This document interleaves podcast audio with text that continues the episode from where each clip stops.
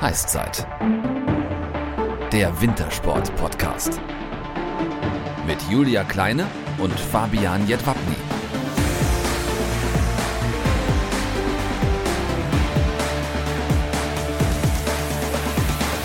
Servus und moin moin. Heißzeit Folge 19. Ja, und heute freuen wir uns auf einen ganz besonderen Gast. Sie ist heute zum ersten Mal in einem Podcast zu hören, die Legende des Parasports Anna Schaffelhuber. In Zeiten, in denen viele denken, der Wert eines Menschen wird über Quoten oder Follower definiert, sagen wir, denkste. Und deshalb freuen wir uns umso mehr, einen echten Menschen, eine weitere echte Heldin mit einer echt großartigen Geschichte hier in unserer Heißzeit zu haben. Und die hat echte Überlänge und das zu Recht, denn wer, wenn nicht wir, können dazu beitragen, dass Sport im Großen und Ganzen gesehen wird, mit all seinen Disziplinen, mit all seinen Akteurinnen und Akteuren und natürlich gehört dazu, was jetzt gerade in der heißen Wintersportphase an den Wochenenden passiert und es ist einiges passiert, Fabi, ne?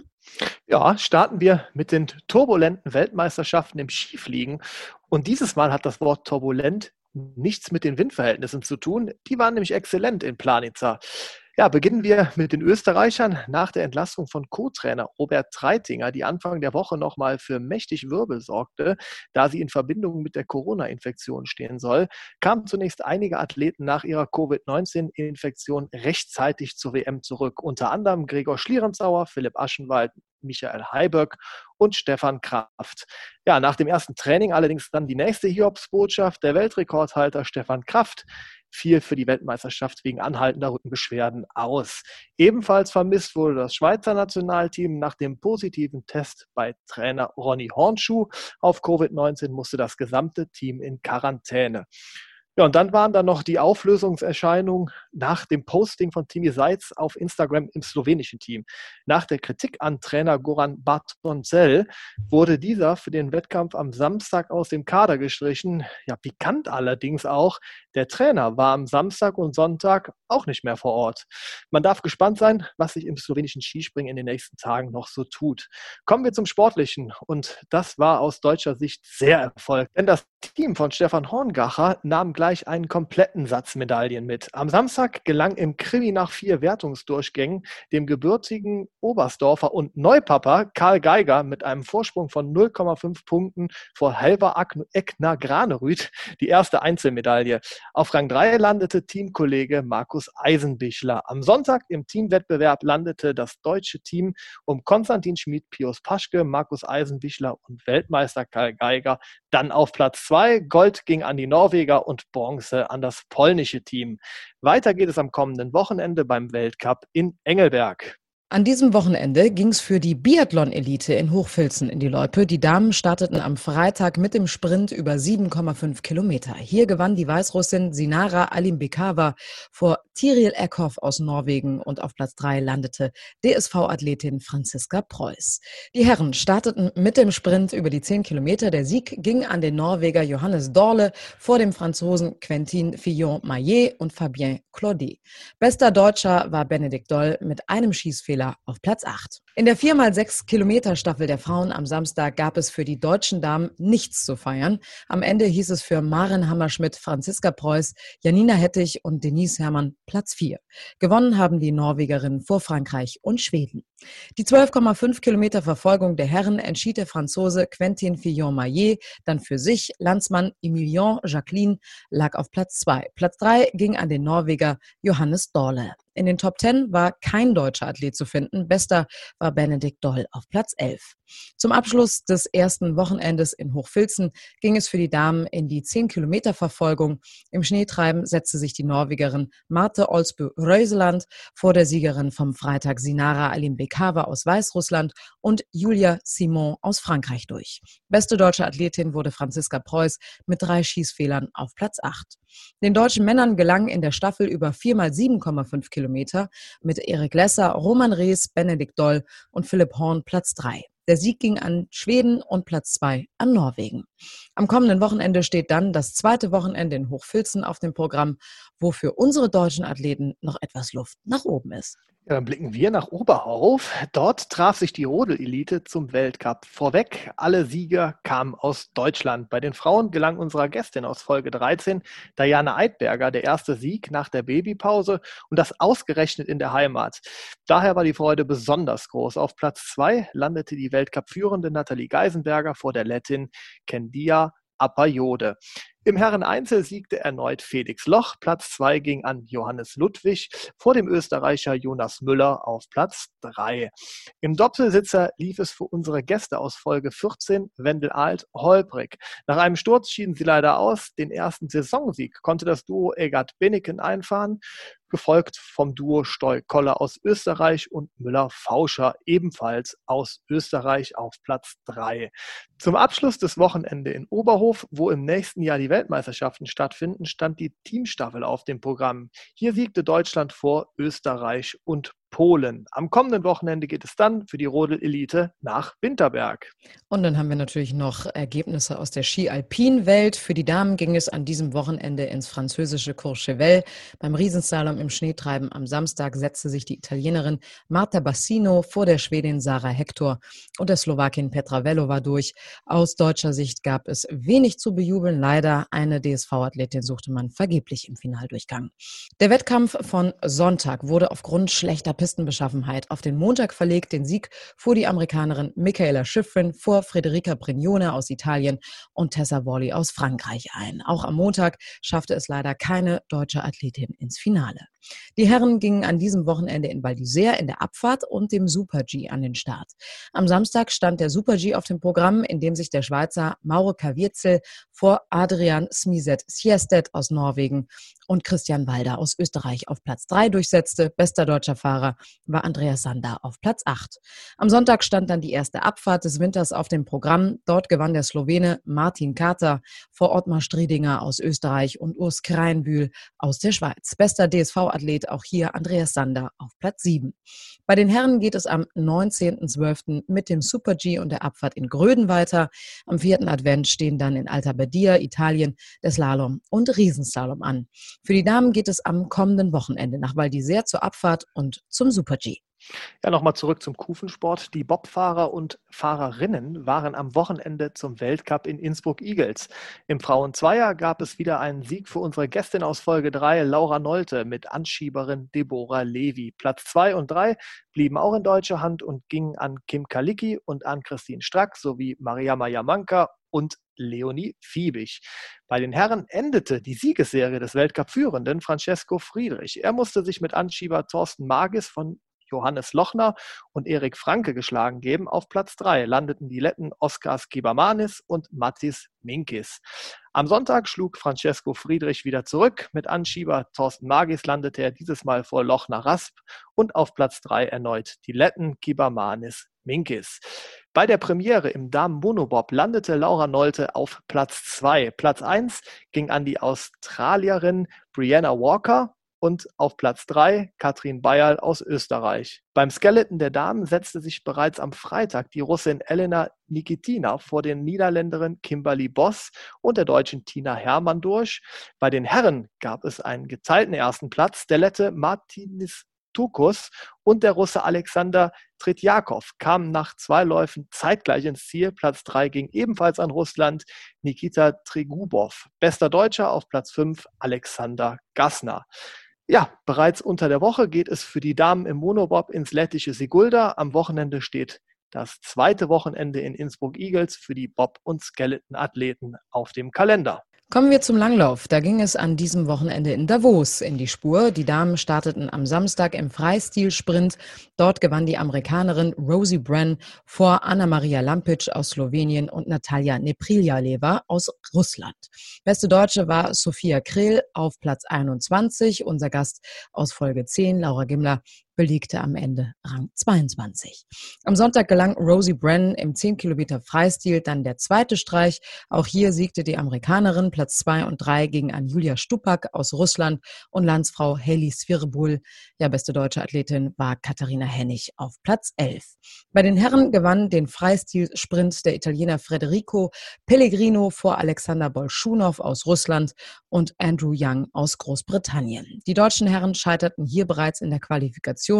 Bester war hier Sebastian Eisenlauer auf Platz 43.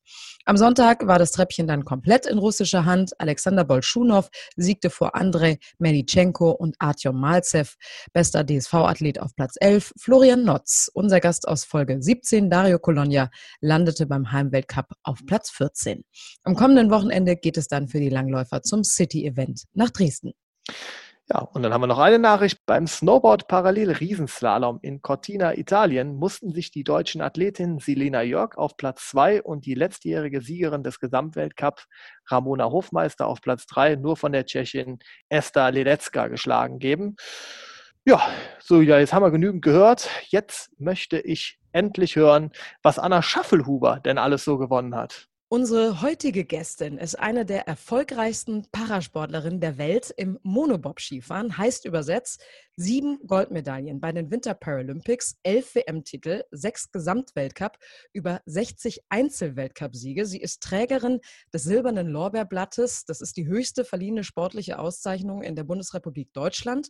Und im Dezember 2019 wurde ihr dann auch noch der Bayerische Verdienstorden verliehen. Das alles mit gerade einmal 27 Jahren. Umso überraschender der Rücktritt von der aktiven Karriere im vergangenen Jahr. Welche Gründe sie dazu bewogen haben, sich vom Leistungssport zurückzuziehen, und wie das Leben nach der sportlichen Karriere bei der ehemaligen Weltklasse-Athletin jetzt aussieht, das erzählt sie uns jetzt hier in der Heißzeit. Wir freuen uns riesig, dass sie Zeit für uns hatte und zugesagt hat. Herzlich willkommen, Anna Schaffelhuber. Schön, dass du da bist. Moin, moin. Hallo, ich freue mich genauso. Ja, wir freuen uns auch total. Bevor wir allerdings anfangen mit dem Fragenhagel, du hast den Zuhörern ja auch etwas mitgebracht. Erzähl uns doch mal bitte, was das ist. Ja, ich habe von meinem Camp, das ich habe, also vom Grenzenlos äh, Camp, eine kleine Tasche mit dabei, ähm, wo viele Sachen drin sind von ähm, T-Shirt, Hoodie oder auch eine Cap vom Camp. Also eine Wundertüte quasi. Und ja. äh, was genau dieses Camp ist, da kommen wir natürlich später noch drauf zu sprechen. Ja. Wir wollen natürlich wissen, was das ist. Ähm, aber dieses Goodie-Bag, was Anna gerade vorgestellt hat von äh, Anna Schaffelhuber, könnt ihr bei uns gewinnen, wenn ihr uns bei Instagram und oder Facebook folgt und unter das Foto eures Stars postet, wer von euren Leuten dieses Mitbringsel am meisten verdient hat. Wir posten dort nämlich vor jeder neuen Folge ein Bild der Sportlerin oder des Sportlers, den wir zu Gast haben werden. Und unter allen Einsendungen wird dann später per Social Media ausgelost, wer diese tollen Giveaways von Anna Schaffelhuber zum Beispiel gewinnen wird. Also macht mit, es lohnt sich. Wir drücken euch die Daumen. Ja, und jetzt äh, meine erste Frage. Ich habe, Julia hat gerade alle Erfolge vorgelesen. Ich frage mich, hat eigentlich überhaupt mal jemand anderes was gewonnen oder warst du der Konkurrenz immer um Kilometer entfernt? Wir waren schon durchaus mehrere. Ähm, nee, nee, so ist es nicht. Also klar, ähm, es stimmt und wie, ähm, ja, wie ich gerade vorgelesen habe, die ganzen Erfolge, ähm, ist es für mich eigentlich jetzt mal wieder, war krass, das habe ich wirklich alles ähm, daheim. Ähm, nee, aber klar, logisch. Also meine größten Konkurrenten kamen aus den USA, ähm, aus Österreich und zuletzt auch aus dem eigenen Lager. Ähm, nee, alles habe ich da noch nicht mitgenommen. Also äh, kleiner Tipp für euch zu Hause, wenn ihr mal Anna Schaffelhuber googelt und bei Wikipedia landet, da gibt es ja rechts diese Zeile, wo halt eben dann draufsteht, was sie alles so gewonnen hat. Es ist alles Gold. Es ist Gold.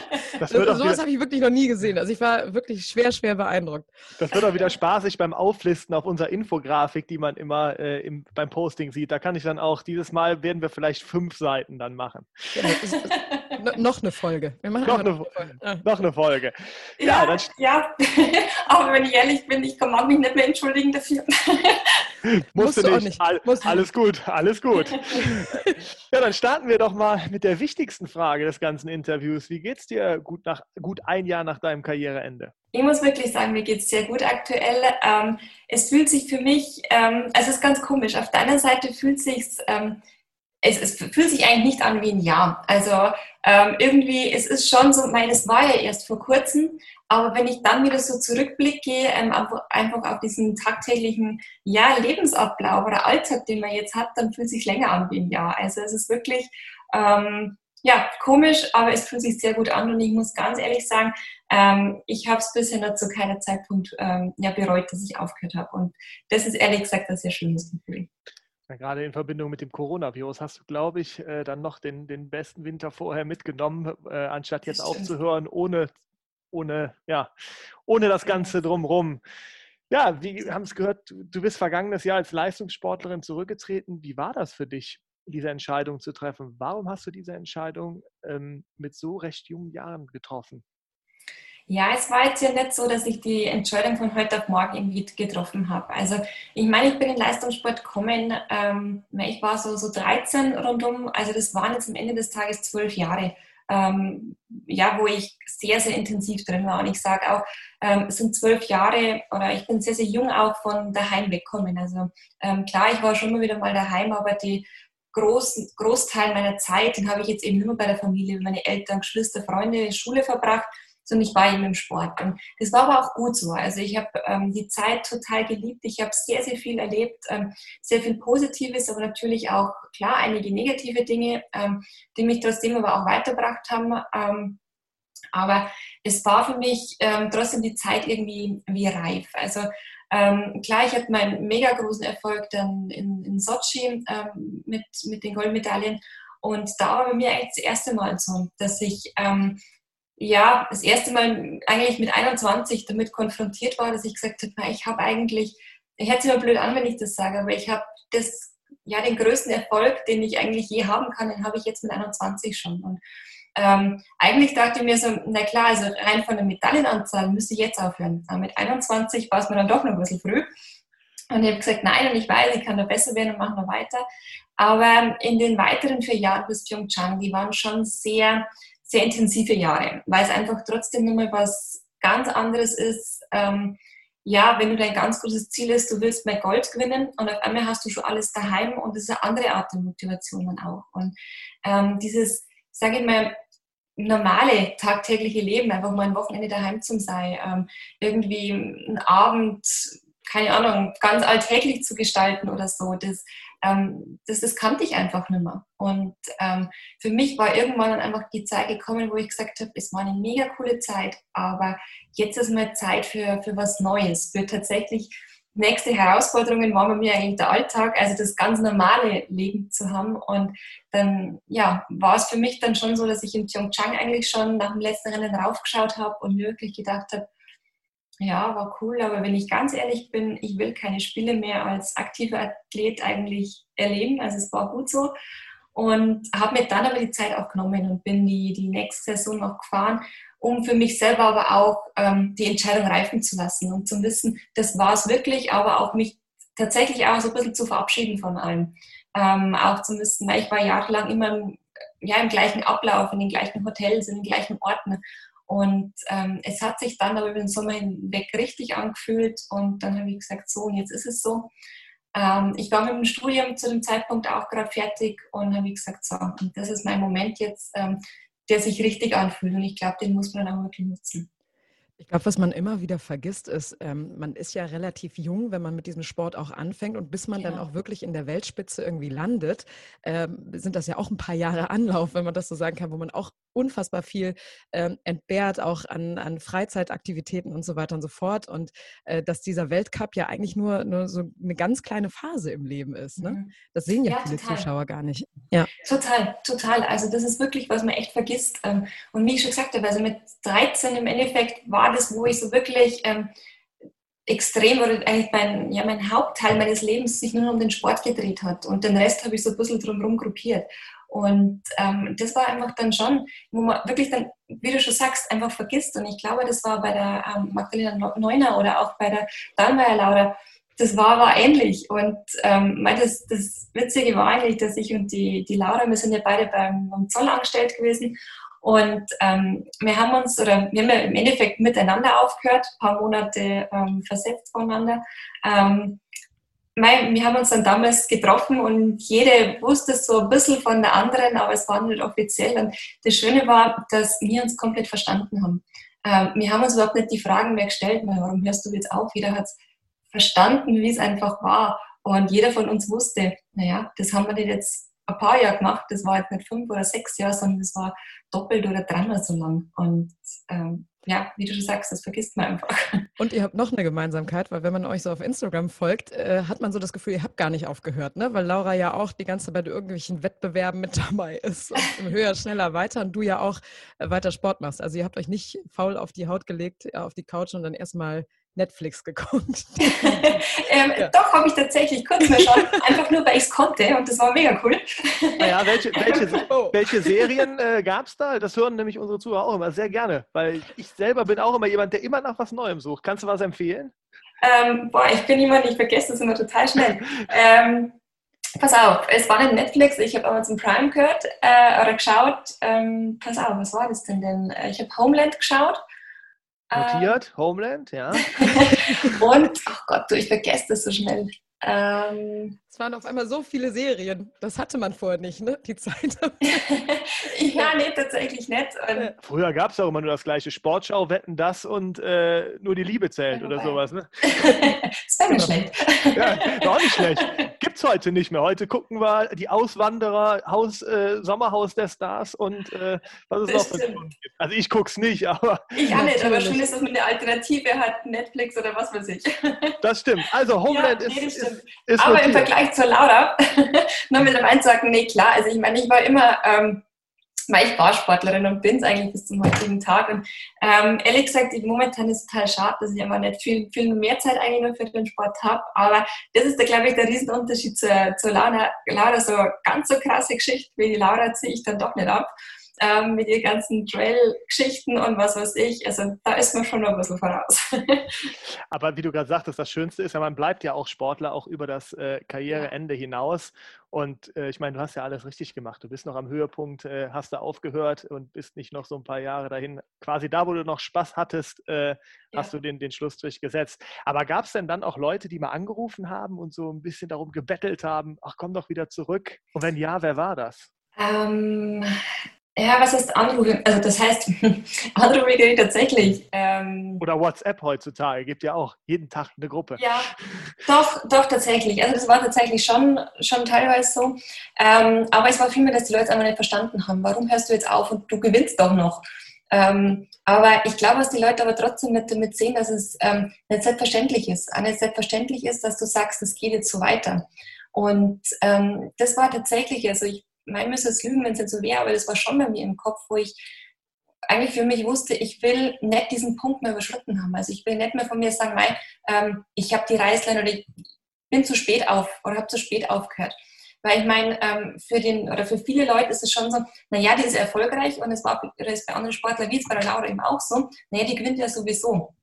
Aber man sieht die ganze Arbeit einfach, die dahinter steckt, nicht. Und ähm, die anderen, äh, mei, die sagen auch nicht, mei, die Anna ist jetzt gerade ähm, die Schnellere, soll es die Schnellere bleiben. So ist es ja auch nicht.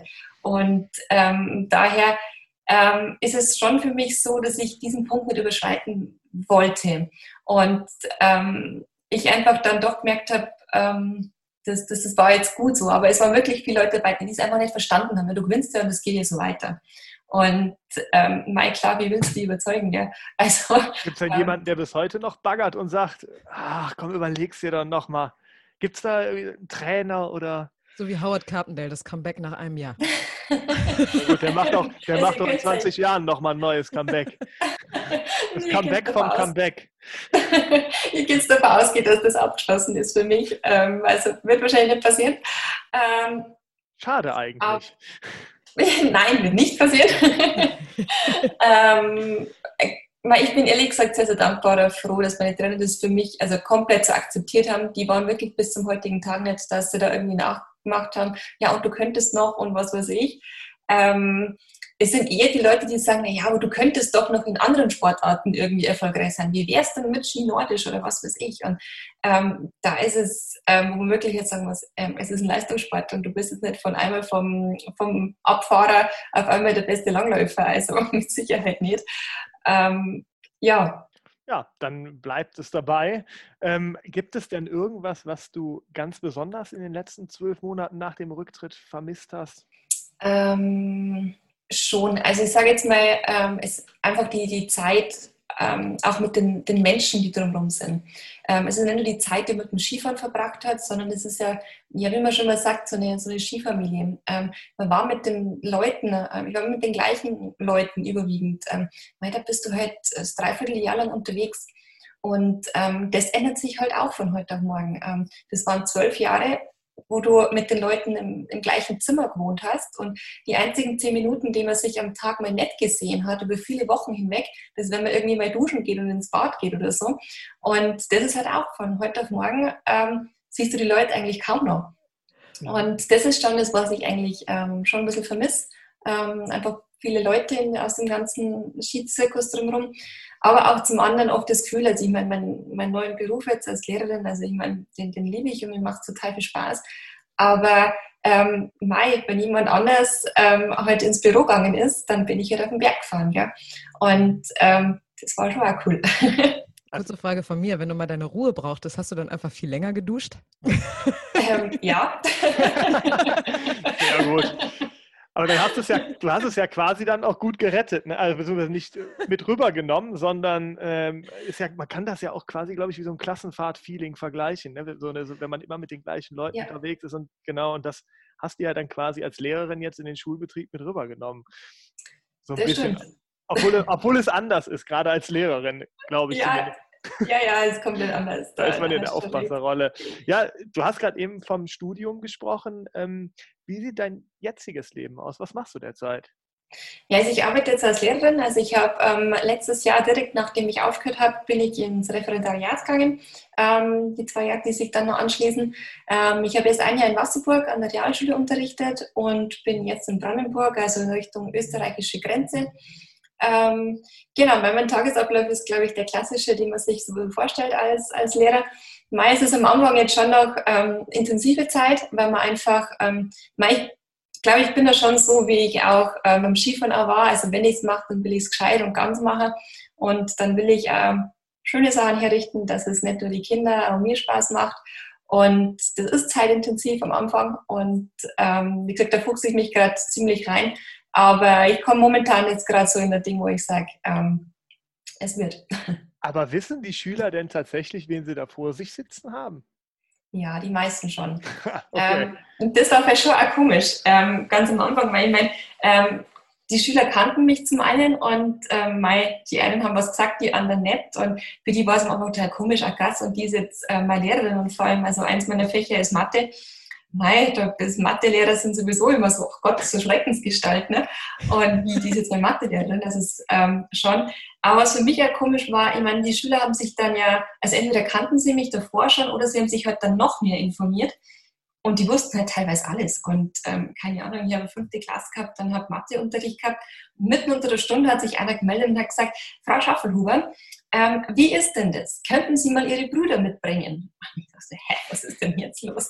Und er wusste halt alles. Also wie meine Brüder heißen, wie alt die sind, ähm, was die machen, äh, meine Geschwister, äh, meine Eltern, äh, was die machen. Und ähm, es ist halt schon komisch, weil ich meine, so als, ähm, als Lehrer, ich mag schon total nah zu den Schülern irgendwo sein, aber trotzdem hast du mehr Distanz jetzt, ähm, wie jetzt, wenn es eine andere Person irgendwo ist. Und auf einmal weiß aber der Schüler über dich als Lehrer komplett alles. Also mehr, wie ich über den Schüler weiß. Ein Hoch auf Wikipedia, ne? Ja, genau, unter anderem. Aber du machst nee, nicht diese komisch, aber? Du machst nicht diese typischen Mathelehrer-Witze von wegen drei Packen minus zwei Packen gleich einpacken. Das hat meiner nee. immer gemacht. die Stunde vorbei war. Dann haben wir gedacht, so, ähm, ja, okay. Äh, zum achten ja, genau, Mal. passt wieder. Okay, nee, sorry, ich habe dich unterbrochen. Also das glaube ich, bin ich ja. nett. Und ähm, das, was ich eigentlich tatsächlich genau will, dass ich nicht so, so ein Mathelehrer bin, weil ähm, ich habe halt auch was anderes gesehen. Also ich habe nicht nur ähm, Schule, Uni und wieder Schule gesehen, sondern ich habe, glaube ich, schon einfach was von der Welt gesehen. Auch ähm, ich habe für viele verschiedene Firmen schon gearbeitet und so. Und ähm, da ist es schon so, dass ich mir denke, ich will die Kinder auch was mitgeben, was sie wirklich brauchen können. Und ähm, ja, mei, also ich sage, gewisse Inhalte, mei, die muss man halt, die muss man lernen und das muss man denen mitgeben. ähm, vielleicht bei einfach was anderes auch darauf aufbaut, aber ich bin jetzt nicht versteift darauf, dass ich sage, Mathe ist das Wichtigste auf dieser Erde. Ähm, da glaube ich, müssen wir jetzt irgendwo einmal am Boden bleiben. Aber würdest du denn sagen, dass du durch deine Erfahrung, also andere Transferleistungen auch zu deinem, zu deinem Job irgendwie schaffen kannst? Also Mathe vielleicht auch plakativer den Kindern irgendwie darstellen kannst, die dann auch wirklich Bock drauf haben? Weil, also ich kann mich nur daran erinnern, Mathe war jetzt nicht so mein, mein Lieblingsfach. Gut, das war es meins auch nicht. ähm, ja, ich tatsächlich. Ich, ich, enthalte mich zum Thema Mathe. Dann ist so Bescheid. ähm, ja, na, ich probiere schon, dass ich es ganz, ganz viel einfach in den Alltag rein, ähm, reinbringe. Also, dass ich, ich mache ganz, ganz viele Sportmathe-Stunden. Also, wo, wenn wir irgendwas ausrechnen müssen, hat das meistens irgendeinen Sportkontext. Ähm, oder, keine Ahnung, Beispiel, ein ganz trockenes Thema, ähm, was weiß ich, irgendwelche Intervalle oder so ausrechnen. Ähm, ist echt trocken. Und ich habe ähm, das Ganze war halt ein bisschen ähm, mal bei mir mit, mit Sport äh, gemacht. Also ich habe einen Rennlauf gemacht und habe die Schüler haben im Endeffekt ausrechnen müssen, ähm, wann ich in Führung gelegen bin und wann nicht. Oder ähm, Geometrie, ähm, dass man irgendwelche Sachen an meiner Medaille ausmisst und dann ausrechnet und irgendwelche Eigenschaften von Dreiecken oder so berechnet. Ähm, Mai, ob das jetzt alltagsrelevant ist, weiß ich auch nicht. Aber ich, ich glaube, glaub, damit hätte Julia auch motiviert bekommen zum Mathe machen, glaube ich, oder? Also ich wollte gerade sagen, wenn so ein Mathelehrer mit einer Goldmedaille auf einmal vor mir gestanden hätte, das wäre schon cool gewesen. Also ja, rechne ja. mal. Ja, genau hier. Ich meine, ich bemühe mich, ich, glaub, ich weiß ja mehr klar, jeden erreichst du aber nicht damit, aber ich bemühe mich zumindest, dass jetzt nicht nur 3 plus 4 ist. Also du bist auf jeden Fall ein Vorbild für andere Lehrer auch. Ähm, und dass du halt eben auch dafür sorgst, dass alles irgendwie zusammengehört und alles miteinander den, den Kindern auch beigebracht wird. Ähm, das sieht man an dem Projekt, worüber wir jetzt sprechen. Das hast du eben kurz äh, angesprochen. Und zwar äh, machen wir einen kurzen kleinen Exkurs nochmal dazu, wie du dazu gekommen bist. Und zwar engagierst du dich äh, auch seit langem als Botschafterin für gesellschaftliche Teilhabe, unter anderem als mhm. Botschafterin mhm. der Laureus äh, Foundation. Du bist ja 2014 Athletenbotschafterin der weltweiten Organisation und Stiftung Right to Play. Play sowie Schirmherrin des Miteinanderpreises 2014 und Patin der ARD Themenwoche Toleranz. Und du hast auch ein Camp gegründet, das Grenzenlos Camp, was du eben angesprochen hast. Was kann mhm. man sich darunter vorstellen? Ja, genau. Mein Grenzenlos Camp ist eigentlich entstanden, weil ähm, ich in meiner Kindheit, ähm, ich kannte immer so ja, so Camps oder so Freizeiten auch für entweder Kinder, die eine Behinderung gehabt haben oder die keine gehabt haben. Und was mir immer so gefehlt hat, ist einfach eine, eine Vermischung, ohne dass ich jetzt das irgendwie groß publik mache und sage, also ihr müsst jetzt zusammenkommen. Ähm, und so ist dann auch dieses Grenzenlos Camp entstanden. Das, ähm, bei dem Camp, das dauert eine Woche. Mit dabei sind da 24 Kinder in der Regel. Das sind also Kinder, das heißt eigentlich Jugendliche äh, zwischen 14 und 17 Jahren. Die Hälfte davon hat in der Regel eine Behinderung und die Hälfte ähm, hat keine Behinderung. Ähm, und das ganze Camp ist auf drei Säulen aufgebaut. Also zum einen ist die Säule Sport, und da geht es jetzt aber nicht darum, dass wir den nächsten ähm, Paralympics oder Olympiasieg irgendwo finden, ne? sondern es geht vielmehr darum, dass die, ähm, ich sage immer Kinder, dass die Jugendlichen ähm, eine gemeinsame Zeit erleben und viele verschiedene Sportarten ausprobieren. Also wir hatten ja die letzten Camps Sachen dabei wie ähm, Kajaken, Segelfliegen, ähm, Rollstuhlbasketball, Tennis und so ganz verschiedene Sachen. Und da geht es darum zu schauen, mal, was kann ich denn oder wo ist denn vielleicht auch meine Grenze, was geht vielleicht auch nicht. Einfach aus dem Hintergrund zu sagen, wenn ich was nicht kann, ähm, dann habe ich trotzdem eine Erfahrung, wie ich weiß, so geht es nicht und kann es jetzt vielleicht auf eine andere Art und Weise probieren. Und ähm, das ist jetzt die, ja, die große Säule Sport. Dann haben wir noch die Säule Medien. Also die Jugendlichen drehen ähm, ihren eigenen Film über das Camp, also egal mit Drohnen, GoPros, was weiß ich. Ähm, ich finde es da ganz spannend, ähm, weil die Jugendlichen so auch lernen, dass man verschiedene Perspektiven einnehmen kann und vielleicht auch muss. Also das heißt, ein Rollstuhlfahrer muss sich ja von der Perspektive ganz anders filmen, wie jetzt jemand, der zwei Meter groß ist. Und auch da begibt man sich wieder, wie gesagt, auf so verschiedenen Ebenen irgendwo. Und die dritte Säule ist das äh, Thema Persönlichkeit. Ähm, da machen wir eben so einen ähm, Persönlichkeitsworkshop, wo die ähm, Jugendlichen mal schauen, mal, ähm, wo stehe ich denn gerade, wo kann die Reise noch hingehen, wie schaut es mit meinem Selbstbewusstsein vielleicht aus. Und ähm, das zielt einfach darauf ab, dass ich festgestellt habe, einfach auch ähm, in, ja, in Zusammenarbeit mit vielen ähm, Sponsoren und Partnern, ähm, dass es bei den Jugendlichen genau in dieser Altersgruppe, um die es geht, ähm, ganz oft so ein bisschen am Selbstbewusstsein fehlt, sich was zuzutrauen und was auch auszuprobieren. Ähm, vor allem, was darauf abzielt, nein, ich bewerbe mich bei dem Unternehmen XY und traue mir das zu, dass ich das hinkriege. Vor allem bei Kindern ähm, ja, mit Behinderung ist das aufgefallen, dass sie sagen, naja, kann ich vielleicht doch nicht. Und genau das will ich eigentlich damit bezwecken, dass ich sage, mal geht's raus und probiert es. Ähm, und wenn es ist, mal dann arbeitet ähm, zusammen, einfach so einen Teamgedanken auch ähm, ja, zu, zu entwickeln. Und da haben wir letztes Jahr angefangen, da war das erste Camp und dieses Jahr haben wir drei Camps gehabt und nächstes Jahr folgen wieder drei. Und das ist wirklich einfach zu einer ganz großen Herzensangelegenheit geworden. Das äh, spürt man auf jeden Fall auch. Und äh, wie du auch schon gesagt hast, in deinem Job äh, gehört alles zusammen, bei diesem Camp gehört irgendwie alles zusammen. Wie ist das denn dieses Jahr abgelaufen, jetzt in dieser Pandemiephase? Also ging das dann so einfach oder natürlich musste man ja auch total viel umplanen, oder? Total. Also wir waren wirklich eigentlich so auf heiße Kohlen gesessen, ne? ähm, von Anfang bis es dann im August dann tatsächlich hat stattfinden können. Ähm, einfach, ja, kann man es durchführen ähm, mit Abstandsregeln und was weiß ich. Ähm, wir waren da immer in Kontakt auch mit dem Bayerischen Staatsministerium ähm, und was man machen kann oder nicht. Ähm, wir mussten dann quasi die Teilnehmerzahl etwas reduzieren, einfach schon mal wegen der Zimmerbelegung. Da kann man halt jetzt nicht fünf bis sechs in ein Zimmer packen. Das wird einfach schwierig. Ähm, aber wie gesagt, mit viel ähm, Hygieneregeln, ähm, Konzept, das wir erstellt hatten, ne? Maskenpflicht ähm, und Abstandsregeln und so weiter, haben wir es tatsächlich dann einfach auch durchführen können. Wie gesagt, mit weniger Teilnehmern, aber wir haben es geschafft.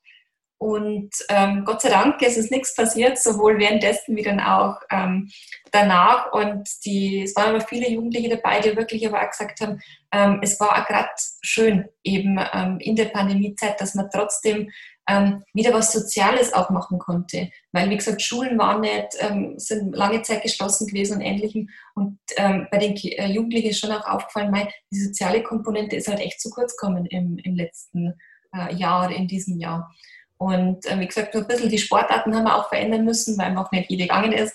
Aber ähm, ich glaube, wir haben das Beste daraus gemacht. Ich wollte gerade sagen, gerade die Kinder und Jugendliche, die kommen ja super klar mit der Situation. Ne? Also ich habe zum Beispiel einen dreijährigen Sohn, also der, der weiß das jetzt schon, was irgendwie Corona ist und dass man sich halt eben Hände waschen muss und Abstand halten muss. Also ja. deswegen, das darf man, äh, die Kinder sind da schon, glaube ich, verantwortungsvoller als manche Erwachsener, wenn man das ja, so total.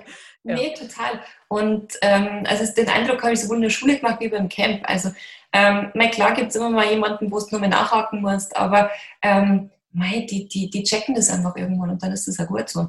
Und es hat sich auch keiner mit irgendeiner Maske beschwert oder ähnlichem. Ähm, hat wieder Luft gekriegt und war gut. Also ein Camp ohne Barrieren und vor allem ohne Berührungsängste zwischen Jugendlichen äh, mit Behinderung und ohne. Und genau ähm, das scheint ja ein wichtiger Punkt, ein wichtiger Motivator für deine Arbeit zu sein. Äh, gerade Kinder und Jugendliche, wie du es gerade auch erzählt hast, die sind ja total reizüberflutet durch die Medien, die überall und kostenlos ähm, rezipiert werden können. Also könnte man ja eigentlich auch meinen, dadurch wäre unsere Gesellschaft um einiges aufgeklärter. Aber wie empfindest du das denn? Gibt es heute immer noch viel zu viele Vorurteile Menschen mit Behinderung gegenüber oder wie, wie siehst du das? Also ich finde schon, dass es sich die letzten Jahre, vor allem glaube ich die letzten zehn Jahre schon sehr, sehr stark in die positive Richtung ähm, entwickelt hat. Ähm, also dass, dass die vor allem, ich sage jetzt mal, Kinder offener sind, wobei ich da, glaube ich, den riesen Unterschied machen würde zwischen Kindern tatsächlich und Erwachsenen. Ähm, weil ich einfach immer den, ähm, sehr, sehr stark den Eindruck habe, dass die ähm, Kinder viel offener sind. Weil, ähm, die gehen einfach mal drauf los und, und schauen doch mal, was passiert. Ähm, beziehungsweise die stellen einfach auch eine Frage, wenn es ist. Und da bin ich schon so, dass ich sage, ähm, bevor ich dann mich nicht traue und einfach so ein bisschen eine Berührungsangst habe, ist es mir lieber, mal, ich werde gefragt und dann erkläre ich es und dann ist auch gut so irgendwo. Und ähm, es ist aber bei den Erwachsenen oft nicht so. Also die sind viel mehr, ähm, ich will da gar nicht oft zu diesen Vorwurf machen, weil, glaube ich, einfach nicht wissen, wie man mit der Situation umgeht und dann wartet man erst einmal ab und schaut einmal. Ähm, das ist besser geworden, aber ich glaube, da könnte man noch ähm, ja, einfach einen Schritt vorwärts gehen. Aber ähm, was für mich so ein bisschen der Dreh- und Angelpunkt bei dem, bei dem ganzen Thema immer ist, ist tatsächlich so eine, ja, die Barrierefreiheit irgendwo. Weil ich immer sage, wenn ich so in so öffentliche Gebäude, also egal ob es jetzt ein Theater ist, eine Gemeinde ist oder ein Vereinsheim ist, wenn ich da schon gar nicht reinkomme, ähm, das heißt, dann kann ich ja gar nicht in der Mitte, sage ich jetzt mal, der Gesellschaft irgendwo sein, ähm, wenn ich gar nicht dorthin komme. Und ich glaube einfach, dass wenn ähm, diese Barrieren einfach nicht da wären und einfach dieser Zugang, ich sage jetzt mal, zum, zum Alltag ein bisschen leichter ist, ähm, mei, dann kommt man in Kontakt und dann spricht man und dann sind die ersten Berührungsängste sowieso abgebaut. Dann glaube ich, wird man sich dann nochmal ja, einen großen Schritt einfach nach vorn machen. Das ist nämlich auch ein genau ein sehr guter Punkt, den du da ansprichst. Ich kenne es zum Beispiel bei mir aus der Familie von ähm, meiner Freundin. Der Bruder sitzt auch im Rollstuhl und mhm. äh, der hatte jetzt in der Corona-Zeit zum Beispiel auch, dem haben die sozialen Kontakte komplett gefehlt. Also ne, der wohnt zwar in einer Einrichtung, aber dieses rauszukommen, diese Barrierefreiheit zu haben, wieder irgendwo hinzukommen, ne, der ist, der geht mit seiner Krankheit sehr positiv um. Also das kann ich immer nur sagen. Ich habe selten so einen lebensfrohen Menschen gesehen, mhm. ähm, trotz dieser ganzen Hindernisse, die er hat. Aber die hatten zum Beispiel wenn sie aus ihrer Einrichtung rausgefahren sind, da wurde auf der kann links direkt in die Stadt reinfahren, mhm. normalerweise. Und da wurde in der Corona-Zeit dann auch noch gebaut und dann kam er mit seinem Rollstuhl nicht mehr über diese, über den, ähm, auf den, auf den Bürgersteig drauf, um einfach durch die Stadt zu fahren. Und da hat man gemerkt, wie schnell das bei ihm dann im Kopf zum Arbeiten, weil er nur noch isoliert war. Er, war, er konnte nichts anderes mehr machen, er konnte nicht mehr in die Kirche fahren. Und da hat sich, glaube ich, in der Bauplanung keiner Gedanken darüber gemacht, was macht man eigentlich mit den Rollstuhlfahrern, die quasi da in dem Heim äh, untergebracht oder in dem betreuten Wohnen, ich würde es nicht Heim nennen. Aber wenn man sich das mal ähm, ja, äh, vergegenwärtigt, was das heißt, wenn man sich einen Tag, glaube ich, mal in einen Rollstuhl setzt und versucht, den Alltag hinzubekommen. Was das auch mit einem macht, ich glaube, das ist schon, ne, wir können alle, man geht raus und macht alles, aber in dem Moment ist es schon etwas ganz anderes, glaube ich. Ja, glaube ich total. Ähm, ich glaube, die meisten, ähm, die denken einfach nicht dran, weil sie es halt nicht wissen. Und ich habe immer so den Eindruck, die meisten, die damit in, in Kontakt kommen, das ist eigentlich, ähm, Mai, wenn man eine Oma dabei hat, die vielleicht einen Rollator hat oder ähm, einen Rollstuhl hat oder wenn man das erste Mal einen Kinderwagen einfach schiebt, dann sieht man eigentlich, wie viele ja, so, so kleine Treppen irgendwo sind. Und ähm, weil die sind vielleicht für jemanden, für anders mal, dann springt die Treppen schon rauf, das ist kein Problem nicht. Aber ähm, für viele, sehr, sehr viele Leute ist einfach eine Stufe schon ein Riesenhindernis, dass man einfach sagt, nein, bis hierher und weiter komme ich einfach gar nicht. Ähm, oder, oder es sind zwei Stufen. Und das sind, wie gesagt, ähm, ich habe jetzt im Alltag nicht diese riesengroßen Probleme, es sind eher so kleine Dinge irgendwie, die einfach nerven. Beispielsweise, wenn man jetzt zum Bäcker rein möchte und es gehen aber halt zwei Stufen rein, dann ist halt nicht der Bäcker am Ort der, wo du immer einkaufen kannst, sondern, also klar kannst, kannst fragen, aber ich bin ganz ehrlich, ich bin nicht jeden Tag in der Stimmung, dass ich sage, ich frage jetzt ähm, immer und möchte immer jemand irgendwo Hilfe brauchen, sondern nein, dann bist du, gehst du halt nicht beim Bäcker im Dorf einkaufen, sondern fährst halt im Auto wieder woanders hin. Ähm, das sind einfach diese Kleinigkeiten, wo man aber trotzdem nicht normal lebt, wie jemand anders auch und einfach ähm, ja, so ein kleines bisschen halt außen vor ist. Was du natürlich auch äh, damit sagen möchtest, du möchtest ja nicht sagen, dass die Leute irgendwie böse sind oder das bösartig machen, sondern äh, es ist natürlich auch so, wirst du, wirst du mit jemandem groß, der halt eben diese Probleme in Anführungsstrichen hat äh, oder halt eben nicht. Also wenn du keine, keine Berührung mit jemandem hattest, der halt eben diese Probleme hat, dann weißt du auch, glaube ich, gar nicht, wovon man dann redet, wenn es um Barrierefreiheit geht. Und darum ist ja auch wieder dein Camp, wenn ich das jetzt einfach mal zusammenfassen darf, super, einfach zu sagen, hey, wir kommen irgendwie alle zusammen, wir sind alle gleich, äh, wir sind alle wegen derselben Sache hier und gehen mit, dem, mit, dem, mit einem guten Gefühl raus. Darum geht es ja, einfach positive Gefühle irgendwie in diesem Camp zu entwickeln, egal woher genau. man kommt, was man hat und so weiter und so fort. Ne? Also genau, wenn ich das immer so zusammenfassen kann. Ja, genau, perfekt zusammengefasst, glaube ich, kann ich gar nicht sagen. Yeah. 100 Punkte, Frau Kleine, ist notiert, ist notiert. Ne, neben, Netflix, neben Netflix. Lieber Netflix, so. Okay, ähm, du hast das gerade so ein bisschen angesprochen, kommen wir mal auf deine Geschichte ähm, mhm. zu sprechen. Ähm, du bist mit einer Parese, einer inkompletten Querschnittslähmung ähm, geboren worden. Wie, wie, wie, hast du denn dein, dein Kindsein, dein Aufwachsen erlebt? Also gab es manchmal so Momente in deinem Leben, wo du dir gedacht hast, Mann, ey, so ein anderer Start ins Leben, das wäre irgendwie auch ganz cool gewesen?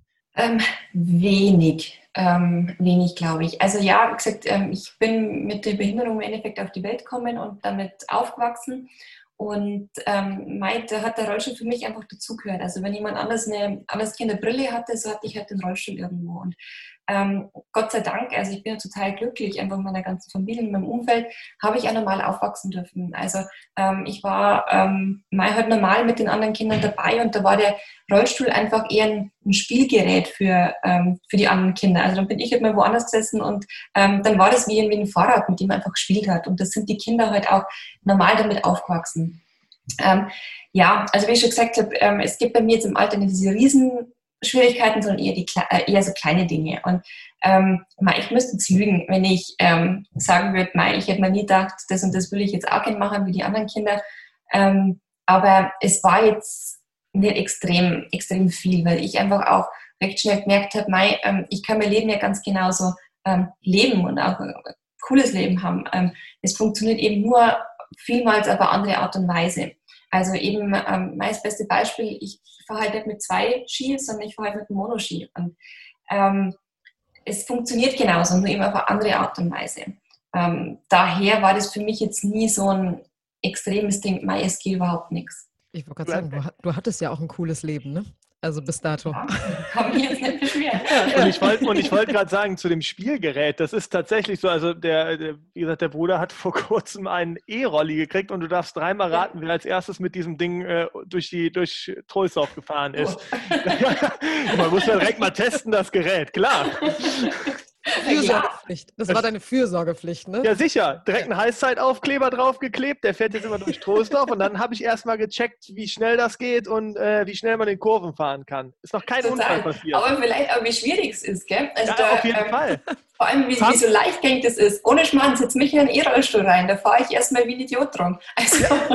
Ja, und das, das Beste ist, er hat sich das, und das ist wieder Eigenmotivation, er wollte mobiler sein, weil er das mit einem äh, normalen äh, Rollstuhl nicht mehr hinbekommen hat. Und dann hat er jetzt diesen, diesen E-Rolli, der hat ein ganz anderes Lebensgefühl und hat sich das alles selber beigebracht. Ich habe gesagt, hör mal, mhm. du kannst doch nicht einfach alleine mit dem Ding losfahren. Äh, das ist doch lebensmüde. Also, sagt, ich habe eine Hupe, ich weiß, wie schnell das geht. Äh, ich habe das, hab das mal ein bisschen getestet. Gut, die ein oder andere Schramme hat er schon, wo er jetzt nicht unbedingt sagt, wo die herkommt. Ich war es nicht. Die war schon vor meiner Testfahrt. Aber das, ja, ist, ja, das, ist, das ist gar nicht so einfach. Fahr da mal irgendwie eine, auch wieder so einen Bordstein mit hoch, das rumpelt schon ordentlich. Also, ja. Mal wieder so eine Weisheit von mir. Weiter, Julia. Du bist dran. Ich bin dran. Ja. Eieiei. Sehr gut. Ja, dann kommen wir doch nochmal zu dir als Sportlerin. Julia hat eben äh, aufgezählt, was du alles in deiner aktiven Laufbahn erreicht hast. Ähm, aber die hat ja irgendwann auch mal angefangen. Wie bist mhm. du denn mhm. damals zum Monobob-Skifahren gekommen? Ähm, zum Monoskifahren bin ich gekommen, ähm, also ich war fünf. Ich habe da das Skifahren damals gelernt.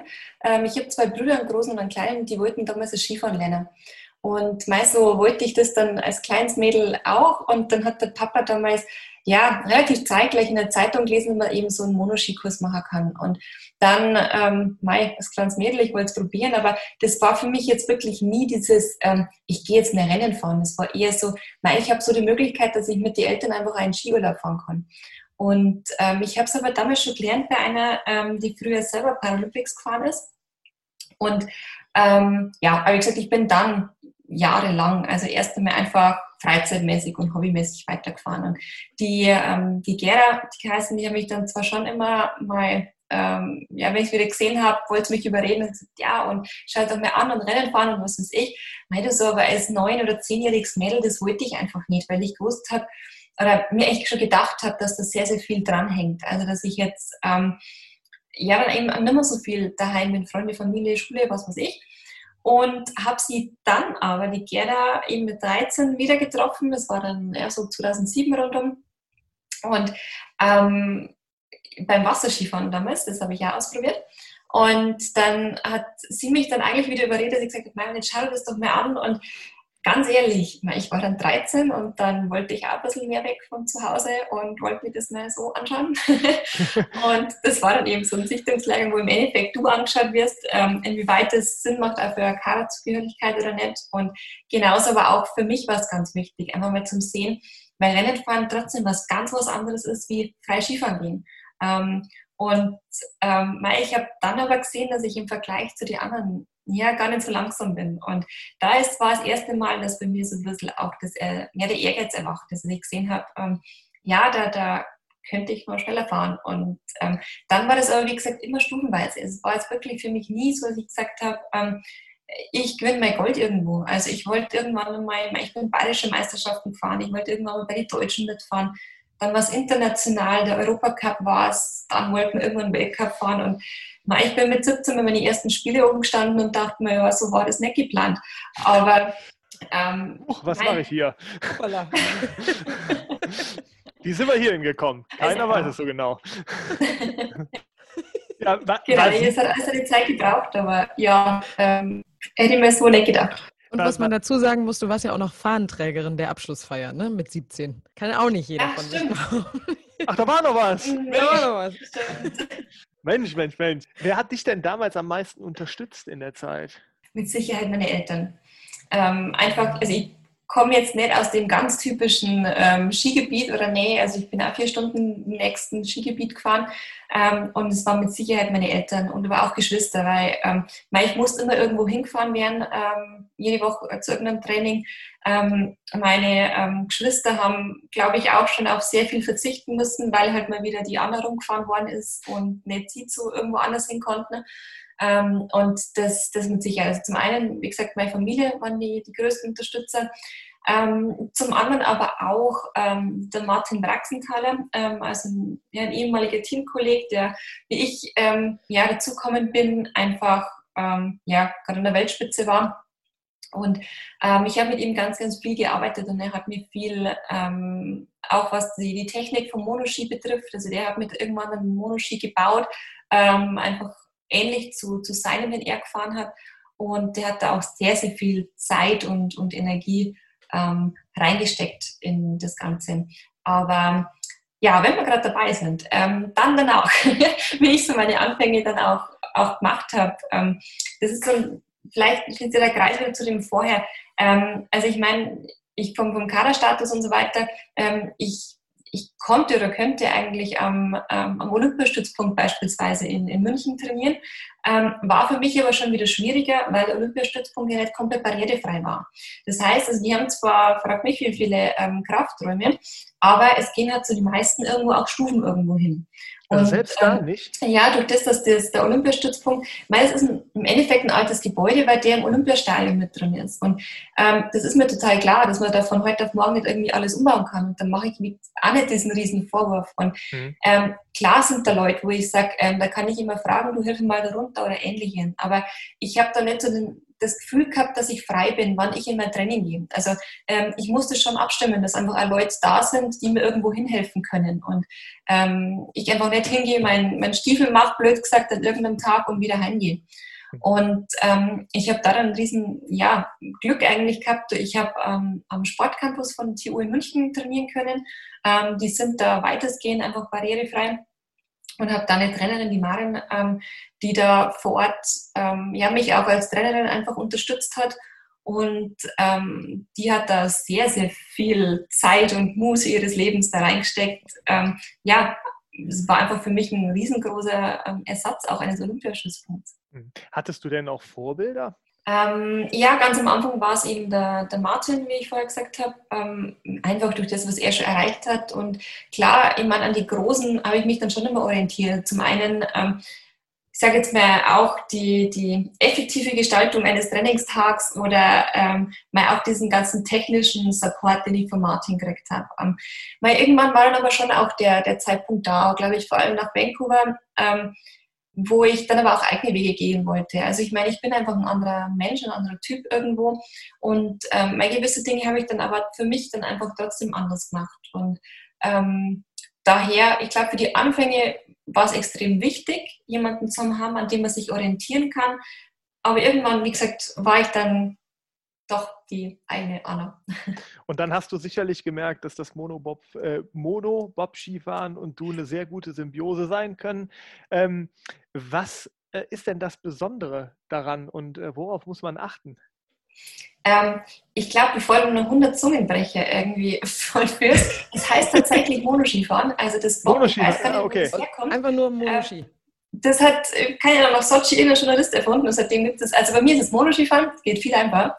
Dann halten wir das auch so, Monoskifahren, Einmal nächster Haken, Monoskifahren. Genau. Alles gut. Alles gut. Du, ähm, mein, was ist die Faszination dahinter? Also ich sage immer, es ist für mich ein Sportgerät, ähm, mein, wie wenn ich Skifahren und Snowboarden vergleiche. Es ist ein eigenes Sportgerät.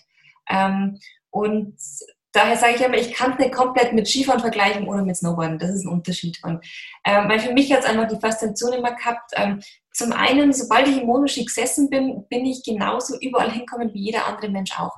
Also egal, ob das der Tiefschnee war, die Piste oder irgendwas, ähm, für mich war es so ein Freiheitsgefühl einfach. Und ähm, das bei mir in Kombination mit einfach raus und ähm, ungehindert in der Natur sein zu können, ähm, was ich so jetzt im Alltag halt auch nicht so habe, weil ich meine, klar kann ich über Wiesen drüber fahren, aber irgendwann wird das auch schwierig. Ähm, aber Spätestens, wenn es nass wird, ne? Spätestens, wenn es auch nass wird oder matschig oder so, ne? Ja, genau.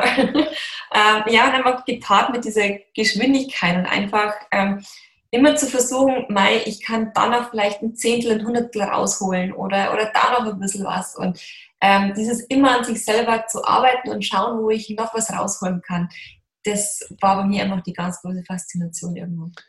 Ähm, welche Herausforderung hast du denn besonders bei so einer Fahrt mit einem, äh, mit einem Monoski zu kämpfen? Oh. Ähm, boah, das ist schwierig zu sagen. Ähm, ist das gerade auch Gleichgewicht? Ist, muss man da, ne, du hast ja. einen? Ja, also es, ganz, es dreht sich beim Monoskifahren ganz, ganz viel, also eigentlich nur um, um das Gleichgewicht zu halten ähm, und zu schauen, mal, wo ist denn genau die Grenze, also wie weit kann ich mich denn und das Gerät reinlegen, bis ich am Ende des Tages am Schnee aufgehe und dann mal mit einem Schieb ist weg. Also dann schlitterst halt irgendwo dahin. Ähm, und genau diese Grenze zu rauszufinden, was geht und was geht, was geht vielleicht nimmer, ähm, das habe ich geliebt. Und das habe ich ähm, vor allem in die, äh, in die Trainingsfahrten, das, das, das war mein, das habe ich geliebt zum Schauen, was geht und was geht nimmer. Ähm, da weil ich glaube, heute noch die Augen. Da funkeln heute noch die Augen. Die ja, Hörer können es jetzt nicht sehen, aber äh, wir können es sehen. Howard Carpendale, das Comeback vom Comeback, ne? Noch. Ja, also. nee, und ich muss ich sagen, das, das reizt mich, aber ganz ehrlich, bis zum heutigen Zeitpunkt schon noch. Also wenn es zu mir jetzt sagt, sie darf mal einen, einen Riesenslalom fahren oder einen Super-G, dann wäre ich sofort dabei. Ähm, mich reizt nimmer diese, dieses, diese Konkurrenzsituation, also dieses ähm, ja, muss schauen, wer ist der schnellste im heutigen Tag. Das ist das, den bin ich total, das ist mir über. Also das steht, das ist mir angestanden.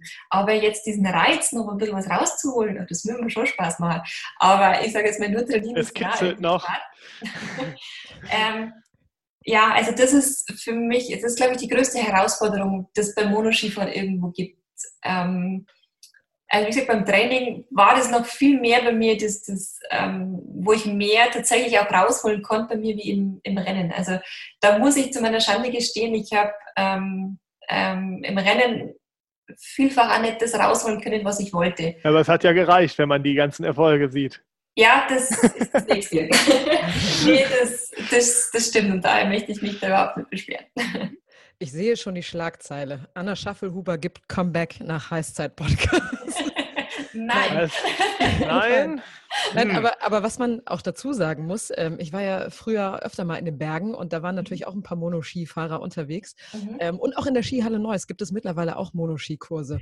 Ja. Auch interessanter Fakt, ähm, ihr seid ja nicht langsam unterwegs. Also jedes Mal, wenn man sich dann selber so ein bisschen in die Hosen gemacht hat wegen Nebel, Schnee, Hagel, schießt mich tot. Und ihr seid dann so pff, an mir vorbeigerauscht, wo ich gedacht habe, holla, äh, wie schnell seid ihr da unterwegs? Also vor allem bei so einem ähm, Super G? Ähm, ja, also äh, Super G ist jetzt, glaube ich, schwierig zu sagen. Wahrscheinlich sind es um die 70, hätte ich jetzt gesagt, 70 km/h. Ähm, in, in der Abfahrt, weiß ich nicht, ich habe da mit der TU München ganz viel zusammengearbeitet, da haben wir viel so GPS-Messungen gemacht. Ähm, also jetzt so in der, in der Abfahrt, was ich weiß, sind Spitzengeschwindigkeiten so um die 130, 135 ähm, km/h. Die sind also, ähm, da geht schon mit zur Sache. Klar, man ist nicht immer den Durchschnitt von, von diesen kmh-Zahlen, aber ja, wie ich schon sage, es ist ein eigenes Sportgerät und ähm, das ist das, was ich aber trotzdem irgendwie immer auch cool gefunden habe, ähm, weil ich, ähm, keine Ahnung, jetzt im Vergleich zu einer anderen Sportart, ähm, ja, meine Zeit ist jetzt nicht ein Weltrekord ähm, unter den, ich sage jetzt mal, ähm, gehandicapten Menschen, sondern ähm, wenn ich weiß, ich bin ähm, mit dem Mono da jetzt am schnellsten gewesen, dann weiß ich, ich bin ja weltweit jetzt da irgendwie am schnellsten gewesen.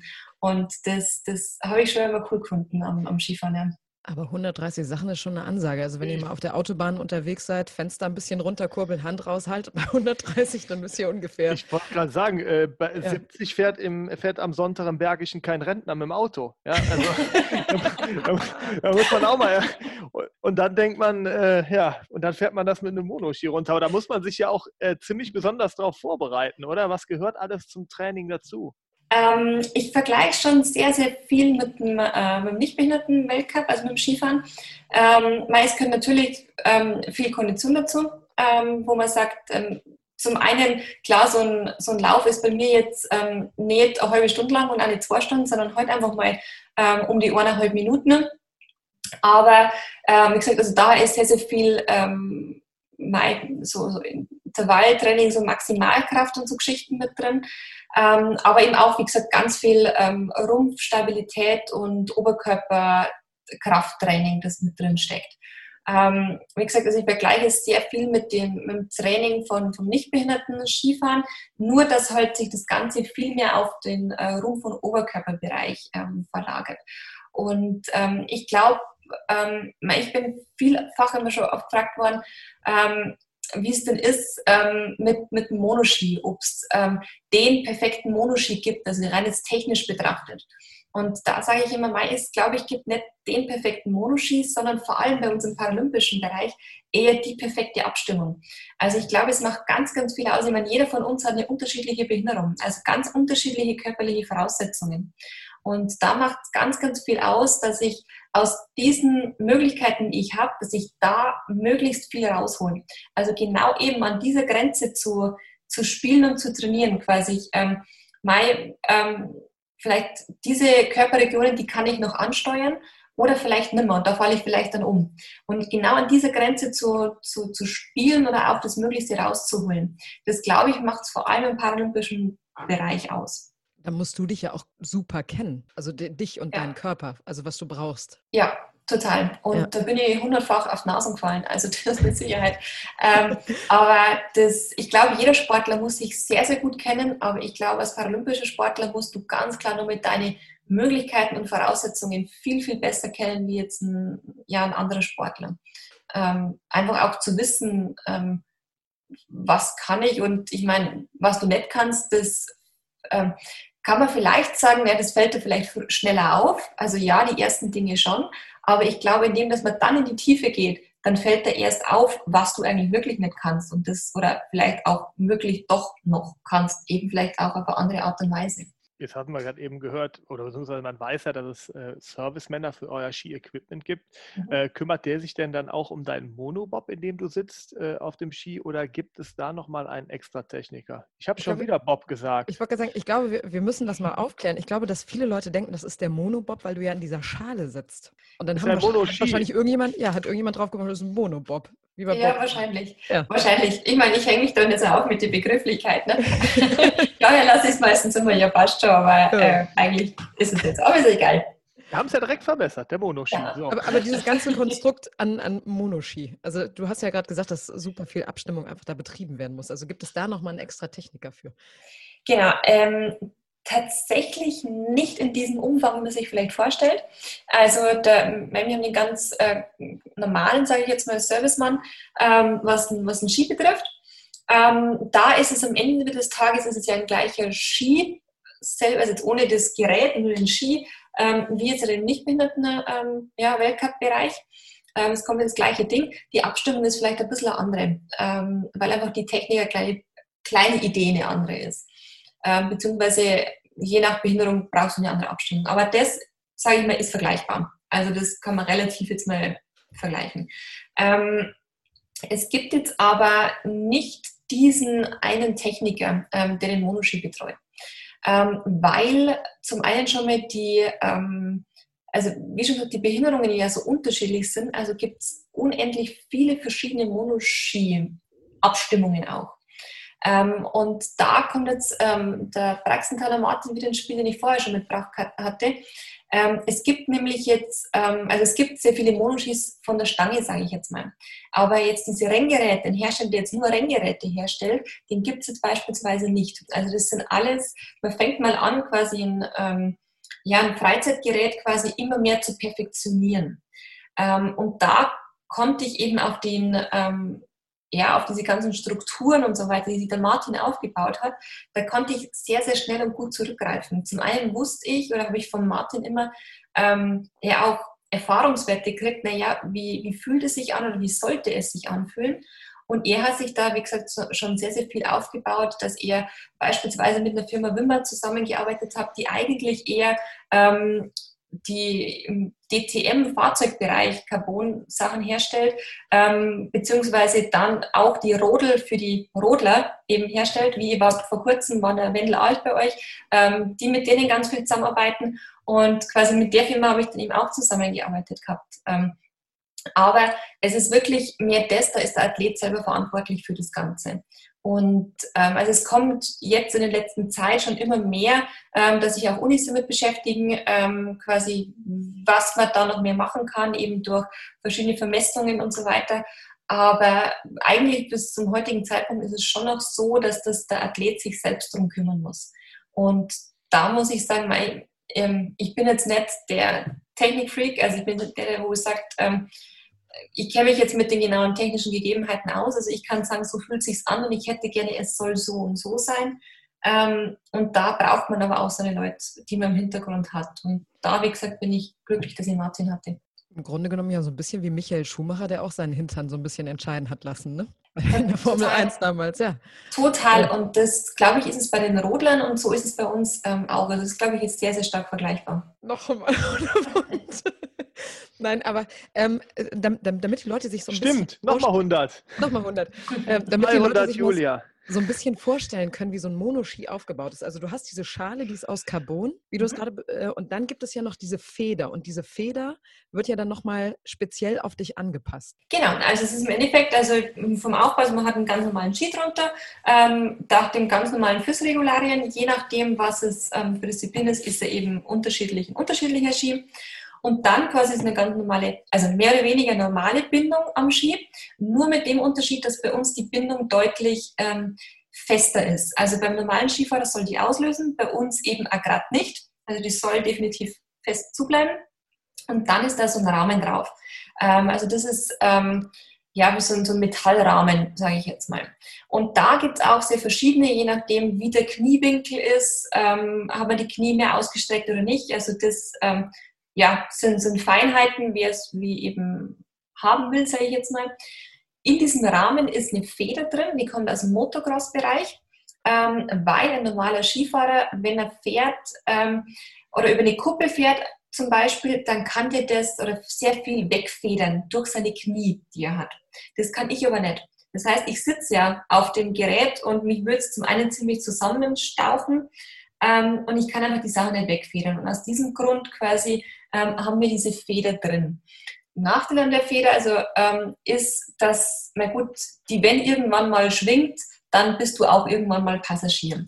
Und aus diesem Grund ist es genau da die Abstimmung ähm, zum Finden, ähm, wie, wie hart braucht man die Feder, dass dir das Gerät aber auch noch recht gut ähm, reagiert auf dich, also dass die Feder nicht immer so nachwippt, sage ich mal aber auch auf der anderen Seite, wie weich muss es sein? Und die Abstimmung, die, ich, die ist auch sehr, sehr, sehr fein. Und da ist es, ähm, da ist der Monoski-Sport vor allem, was das betrifft, aktuell ähm, sehr, sehr stark ähm, auch im Vorankommen und auch in einem, einem Wandel da ist. Ähm, also ich habe zum Schluss ganz viel mit der, ähm, auch wieder mit der TU in München zusammengearbeitet, die da viele Tests gemacht haben, die mit Sicherheit noch nicht abgeschlossen sind, ähm, aber wo man auch sehr viele Erfahrungswerte auch dann ja zu, zurückgreifen kann. Also das ist, wie gesagt, was ähm, auch wieder so im Bereich des Athletens ist, aber wo man jetzt zunehmend zumindest auch Unterstützung irgendwo ähm, bekommt.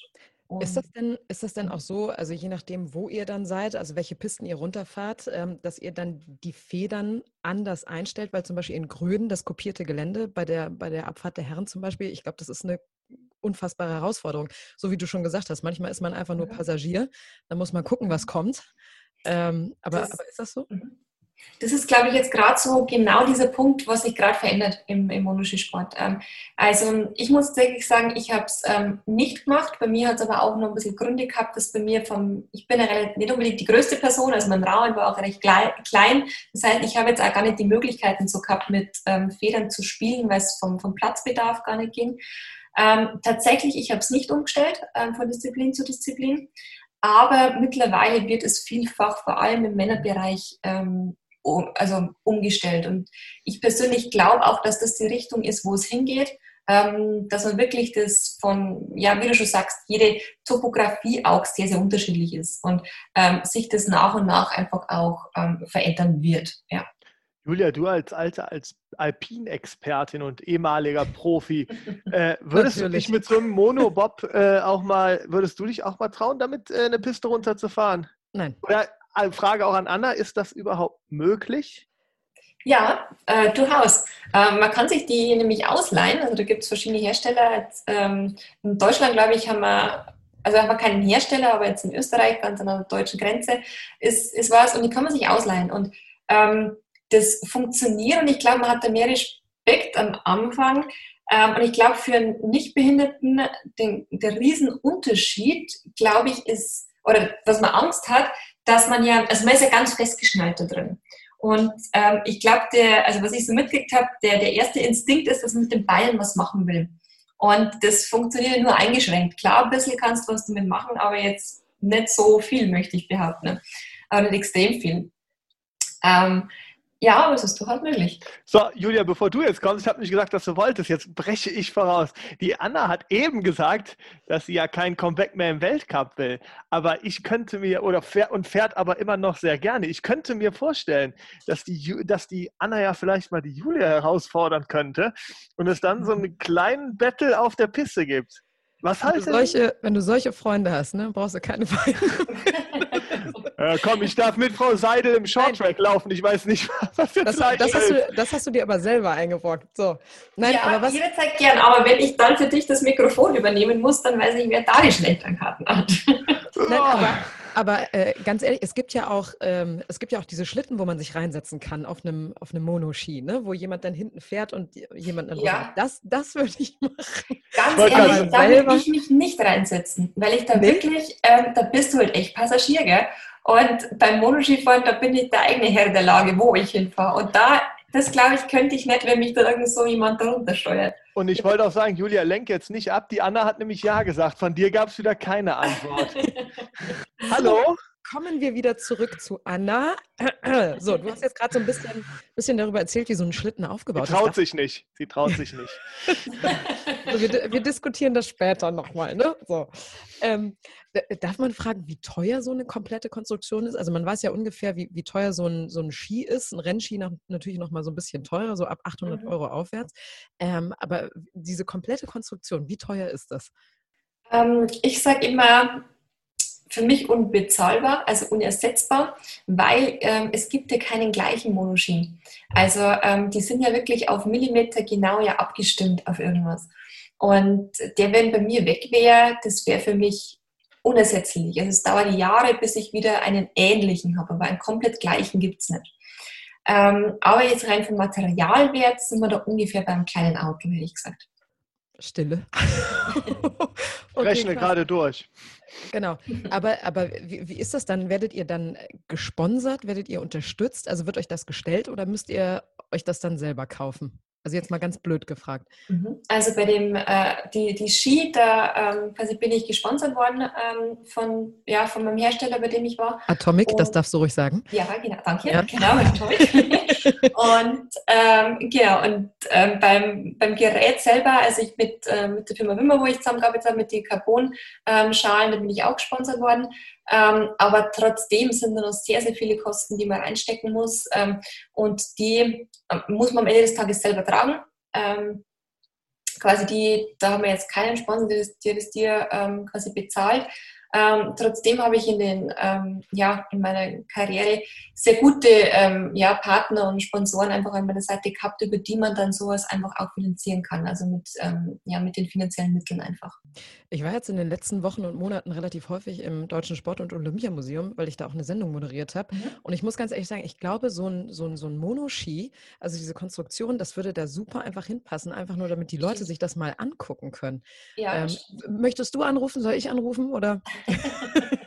Und momentan sind ich die. es kommt besser, wenn du das machst, wenn ich sage, ich hätte da was. ich würde da gerne was ausstellen. Nein, aber das würde mich einfach total interessieren, weil das, weil das von der Konstruktion her, auch wenn man jetzt vielleicht nicht so technisch affin ist, aber finde ich das mhm. total spannend, sich das mal, mal vom Nahen irgendwie anzugucken. Auch wenn du damit natürlich groß geworden bist, für dich das vielleicht nichts Neues ist, aber ich, ich finde das immer total faszinierend und spannend. Naja, Julia, du sitzt ja bald drauf.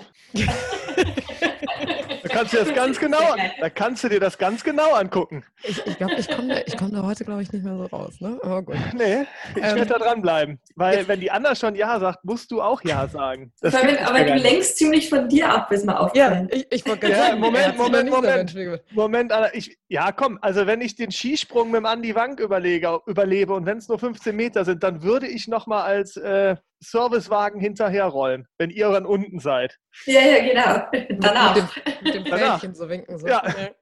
Das war's. Du, du hast gerade gesagt, dass äh, natürlich dein, dein Arbeitsgerät, dein Sportgerät äh, keinen kein, ja, finanziellen Wert hat, sondern es ist unbezahlbar. Ähm, aber äh, wie, ist das denn? Also wenn, wenn da jetzt was kaputt gegangen wäre oder kaputt geht, habt ihr dann irgendwie einen Ersatz dabei oder ähm, muss das dann irgendwie repariert werden, auch so kurz vor einem Wettkampf? Ähm, ja, muss repariert werden, ähm, direkt, direkt davor. Ähm, ich habe da zweimal ja, einiges an Ersatzteilen mit, mit dabei gehabt. Aber logisch, dass diese großen Sachen wie ähm, mit der Schale irgendwas ist oder ähnliche Dinge, ähm, die, die kannst nicht ändern. Also da musst du schauen, dass du das Beste draus irgendwie noch machst. Ähm, aber also klar, wie gesagt, so, so technische Schraubengeschichten und so weiter, was du am, am Gerät, also am, am, Rahmen selber, da habe ich Ersatzgeräte dabei, äh, Ersatzteile dabei gehabt, aber die dann vor Ort repariert werden müssen. Aber den Rest Mike, da ist der Weltcup dann vorbei und musst ähm, ersetzen lassen. Ja, wie du schon gesagt hast, es braucht ja Jahre, bis die Abstimmung dann wirklich dann ja. auch so, so passt. Ne? Ja, also wie, wie bei einem guten Dressurpferd eigentlich auch. Ne? Eigentlich ja. Hat man nur so schlechte Ersatzteile beim guten ja, Dressurpferd. Die Hufen, die Hufen, den Beschlag. Wow. Ähm, genau, eigentlich müsste man dich ja mal fragen, äh, was du nicht gewonnen hast. Das hat Fabian gerade so schön angesprochen, aber du hast ja einfach mal alles gewonnen. Äh, deshalb stellt sich diese Frage nicht. Ähm, das ist wirklich beeindruckend. Ähm, du bist elffache Weltmeisterin, sechsmalige Gesamtweltcupsiegerin, hast 67 Einzelweltcupsiege eingefahren und hast dazu noch siebenmal paralympische Goldmedaillen gewonnen. Äh, fünf davon alleine bei den Spielen in Sochi 2014, das hast du gerade angesprochen. Mhm. Ähm, wie ist das denn so, wenn man so eine lebende Sportlegende ist? Ach Gott, ich fühle mich selber nicht so, gell? Na, ich meine, für mich bin ich immer die gleiche Anna und, und wie ich es davor halt aber. Und ähm, mein, mich freut es einfach total, weil ähm, ja, das, das, was ich reingesteckt habe, dass ich da auch das rausgekriegt habe. Weil ich meine, ähm, bei so vielen funktioniert einfach nicht das, was sie sich irgendwie wie erträumt haben irgendwo.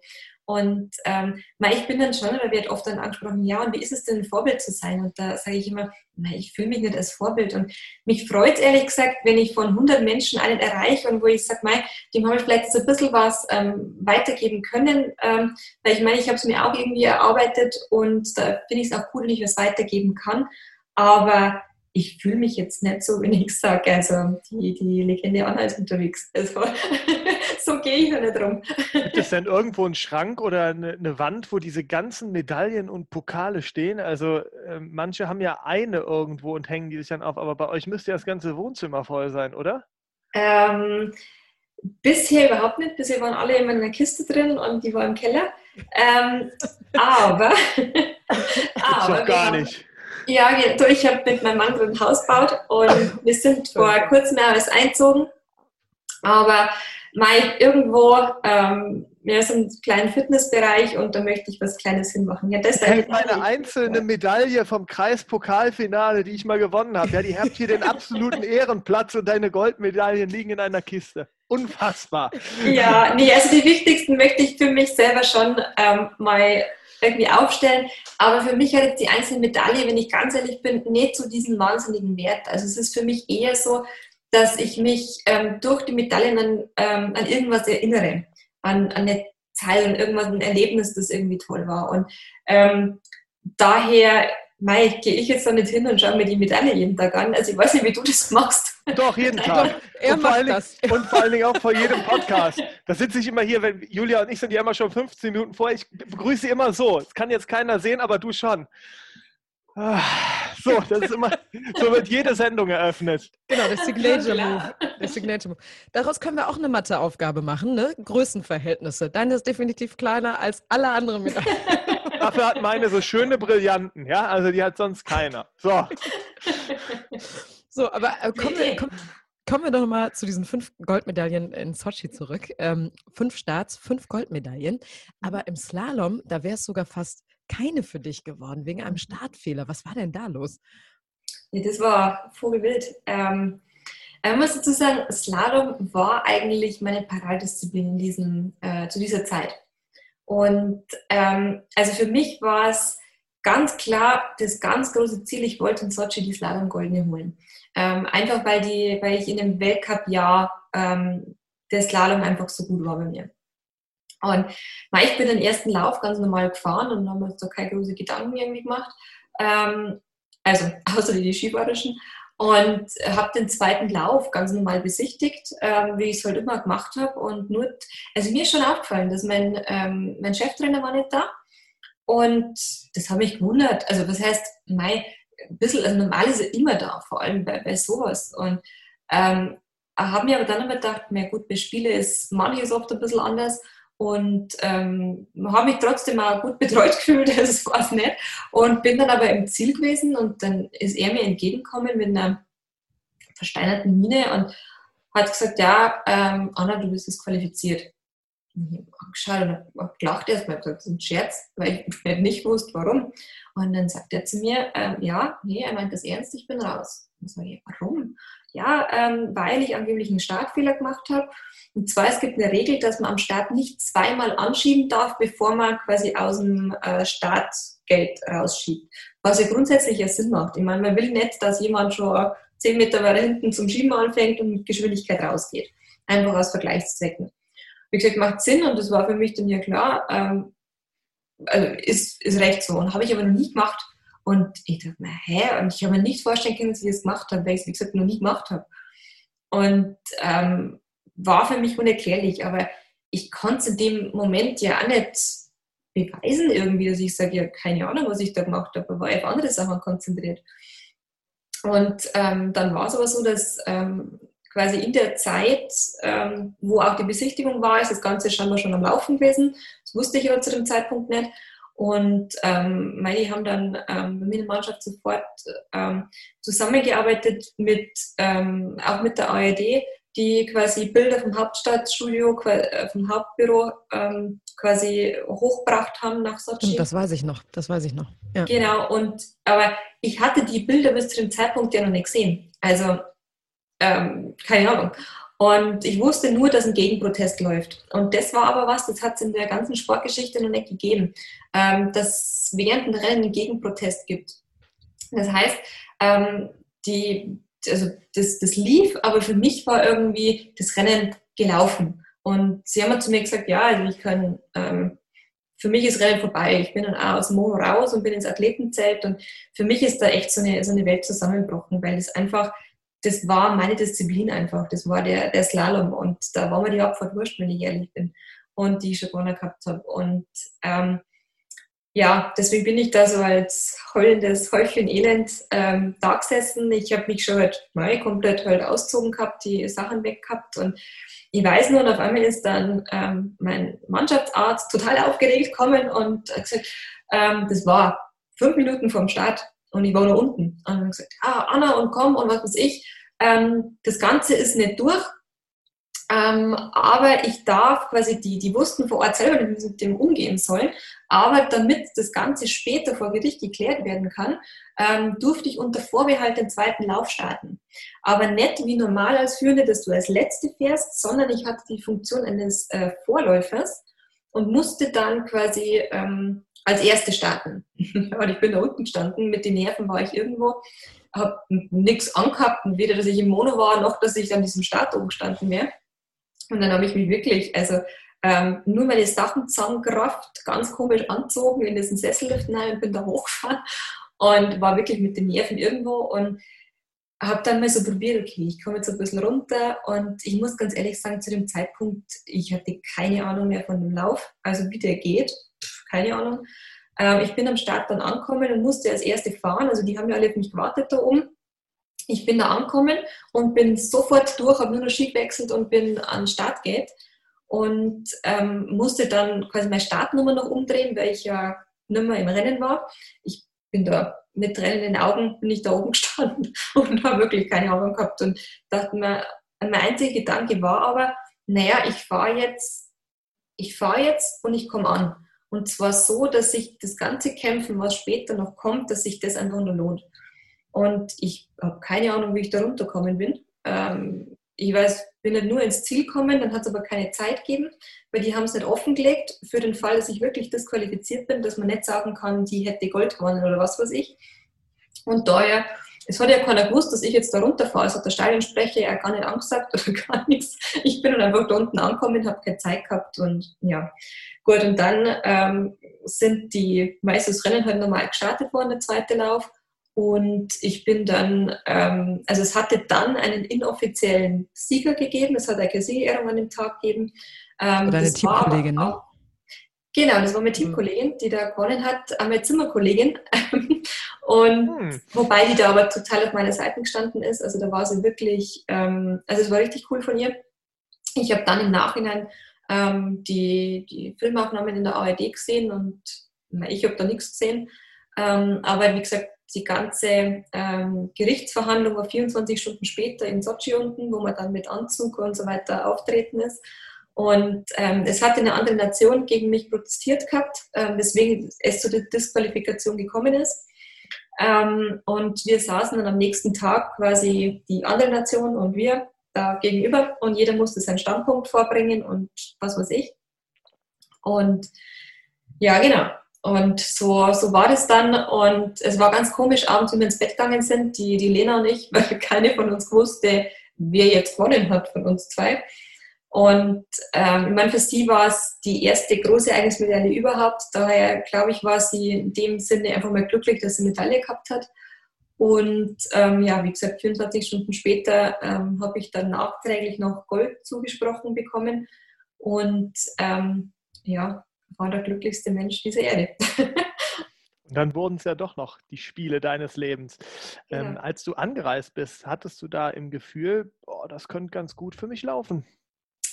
Tatsächlich ja, ähm, weil es zu dem Zeitpunkt, nur blöd, wenn man das selber sagt, aber ähm, ich hatte bis zu dem Zeitpunkt alle Weltcuprennen gewonnen. Und ähm, da wusste ich, dass ich verdammt gut drauf bin in dem Jahr. Aber trotzdem ist es einfach nur mehr was anderes. Also ich wusste, es ist möglich, fünf, also die, also die Rennen, wenn ich einzeln betrachte, zu gewinnen. Aber dass ich alle fünf am Stück bei den Spielen gewinne, damit habe ich niemals gerechnet. Ähm, und ich habe auch vor Ort wirklich nur von Rennen zu Rennen geschaut.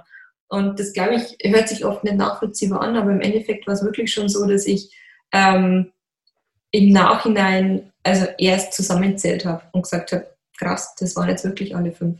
Und das zum Realisieren, das hat aber noch ein halbes Jahr gedauert. Mhm. Dann warst du ja auch noch in Vancouver 2010 und in Pyeongchang 2018 mit dabei. Einmal mhm. Bronze mit 17 in Kanada und dann noch zweimal Gold und einmal Silber in Südkorea. Mhm. Rückblickend betrachtet, welche Spiele waren für dich die schönsten und warum? Wow. Ähm, zum einen, puh, schwierig zu sagen. Also vom, vom Flair und zum, was ich sage jetzt mal so Olympia so ein bisschen ausmacht, was mit Sicherheit Kanada weil einfach ähm, dieses ein einziges Nationenfest war und die Kanadier, das, das war, war cool und die haben das gefeiert, das Ganze. Ähm, da haben die ganzen Streckenposten haben da einzige Party veranstaltet und das war echt mega. Vom Mai, Sochi waren für mich geile Spiele, muss man gar nichts sagen. Glaube ich, das wäre gelogen, wenn ich was anderes sagen würde. Ähm, Pyeongchang waren für mich, also ich sage jetzt mal von der ganzen Organisation und alles, ähm, waren es nicht schön. Ähm, das war echt nicht gut, also von der Organisation, von, von dem drumherum und so weiter, weite Strecken und alles. Also das war wirklich nicht cool. Ähm, aber was für mich das so besonders gemacht hat, ähm, es waren in Pyeongchang ähm, eigentlich die ersten Spiele, wo die komplette Familie mit dabei war. Also wo alle Geschwister und meine Eltern da waren und ähm, mein quasi jetziger Mann und mein Schwiegervater waren mit da. Und deswegen war eigentlich da der emotionalste Sieg eigentlich schon in Pyeongchang. Ähm, die erste Goldmedaille, weil es einfach ähm, schon so war, dass ich nach diesen fünf aus Sochi es ein Riesendruck war für mich in Pyeongchang. Und dass ich da bei der ersten Rennen wieder Gold geholt habe, war für mich ein Wahnsinnssieg aber auch, weil da ähm, meine komplette Familie mit dabei war und ähm, das daher für mich dann zumindest zum schönsten Sieg so geworden ist. Das habe ich vermixt, aber ja.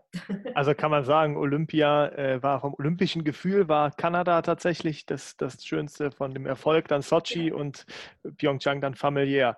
Genau. Ja, jetzt, jetzt befinden wir uns ja gerade in ganz komischen Zeiten. Eine Pandemie, die die Welt hat stillstehen lassen und natürlich auch die Sportwelt gehörig auf den Kopf gestellt hat. Es gibt Sportarten, die können finanzielle Verluste noch irgendwie kompensieren. Andere Sportarten, wir sehen das hier gerade in Köln mit den Kölner Haien zum Beispiel, die wirklich auf die Einsatzgelder zu 80 Prozent angewiesen sind und jetzt virtuelle Tickets an Fans verkaufen, um den Club noch irgendwie zu retten. Aber wie sieht das denn, wie sieht die aktuelle Lage im Parasport aus? Wie geht es den Athleten und Athletinnen momentan? und worauf stellen Sie sich jetzt ein? Ja, ähm, mal spannend. Ähm, allem, man muss jetzt grundsätzlich mal sagen, dass der Parasport bei weitem nicht so gefördert ist wie der olympische Sport. Also das ist bis zum heutigen Tag einfach nicht so, auch was normale Fördergelder und so weiter von irgendwelchen Behörden oder Ähnlichem angeht.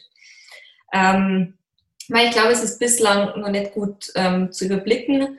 Ähm, Mai, wie gesagt, ähm, der, der Parasport ist aktuell immer noch mehr von so Goodwill-Geschichten und so auch abhängig.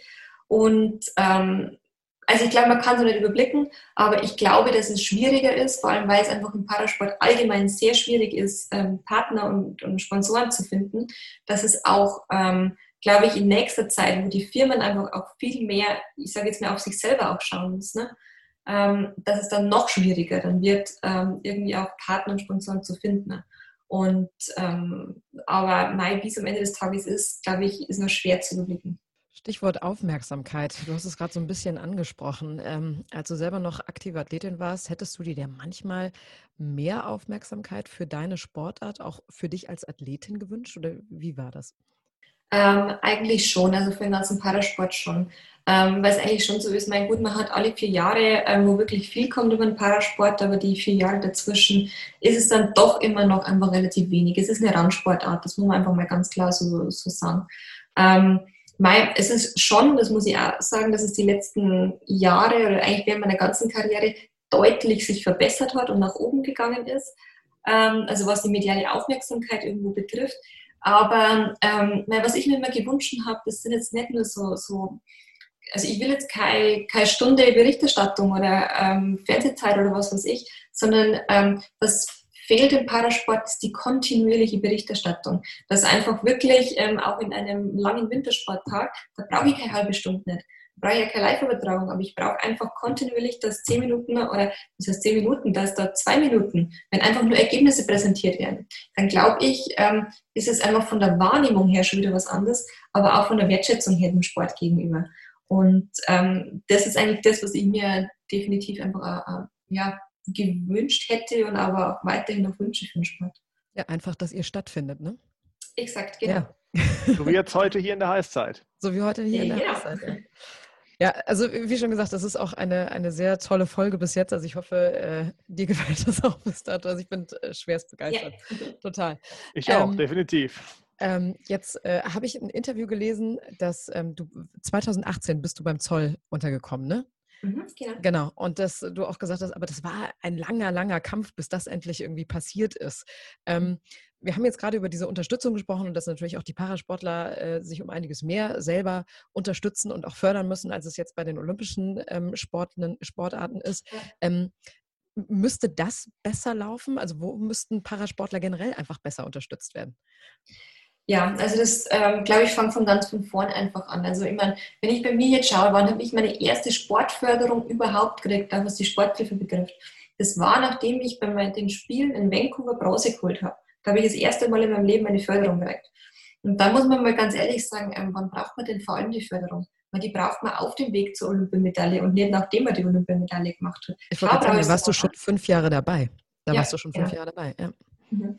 Und ähm, vor allem da fehlt die Förderung, also vor allem im Nachwuchsbereich, um einfach auch zu einem gewissen ähm, ja, Leistungsniveau zu kommen, da brauche ich einfach eine Förderung und die fehlt einfach ganz elementar bei uns. Und ähm, klar, danach brauche ich es auch, ich gar nicht sprechen, aber wie gesagt, da einfach nur extremer. Ähm, ja, und einfach, wie gesagt, ähm, ich finde es einen wahnsinnig guten Schritt, dass es einfach jetzt ähm, in den letzten Jahren, vor allem beim Zoll auch funktioniert, dass man jetzt einfach auch als Parasportler zum Zoll mit dazu kann, zu diesen ganzen Sportfördergruppen, dass man jetzt damit dazu überhaupt kann. Ähm, ich meine, diese, ähm, die Wahl, zu welcher Behörde man geht, die habe ich im Parasport nicht. Ähm, ich bin total glücklich, dass ich beim, beim Zoll irgendwo war und möchte mich da nochmal bedanken an der Stelle. Aber ähm, was trotzdem so ist, ähm, es sind immer noch sehr, sehr wenige Parasportler, die überhaupt zu den Behörden dazu können. Das ist ein Bruchteil aller Parasportler, die überhaupt ähm, zu einer Bundesbehörde dazugehen können. Und das ist was, das müssen wir noch definitiv weiter öffnen. Und ähm, dann bin ich aber der Meinung, dass ähm, beispielsweise jetzt so normale Sportfördersysteme wie auch Sporthilfe und so weiter, das ist keine adäquate Förderung. Das wird zwar oft so behauptet, aber es ist definitiv nicht so.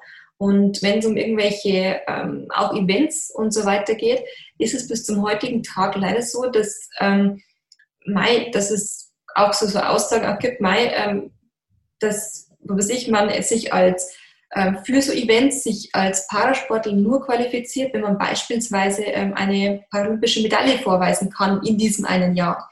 Ein olympischer Sportler sich aber schon mit einer EM Bronzemedaille beispielsweise ähm, ja, quasi qualifiziert. Und das ist auch was, wo ich sage, naja, ganz ehrlich, ähm, es wird, ich finde, mit so einer Regelung wird ganz klar gesagt, dass EM Bronze mehr wert ist äh, wie Paralympic Silber. Und das ist halt, wo ich sage, naja, da sind wir jetzt nicht auf einem gleichen Standpunkt irgendwo wo angekommen. Und ähm, da finde ich, muss einfach von Grund auf, muss es einfach eine Regelung geben, dass ich sage, ähm, paralympische Sportarten werden komplett gleich behandelt wie olympische.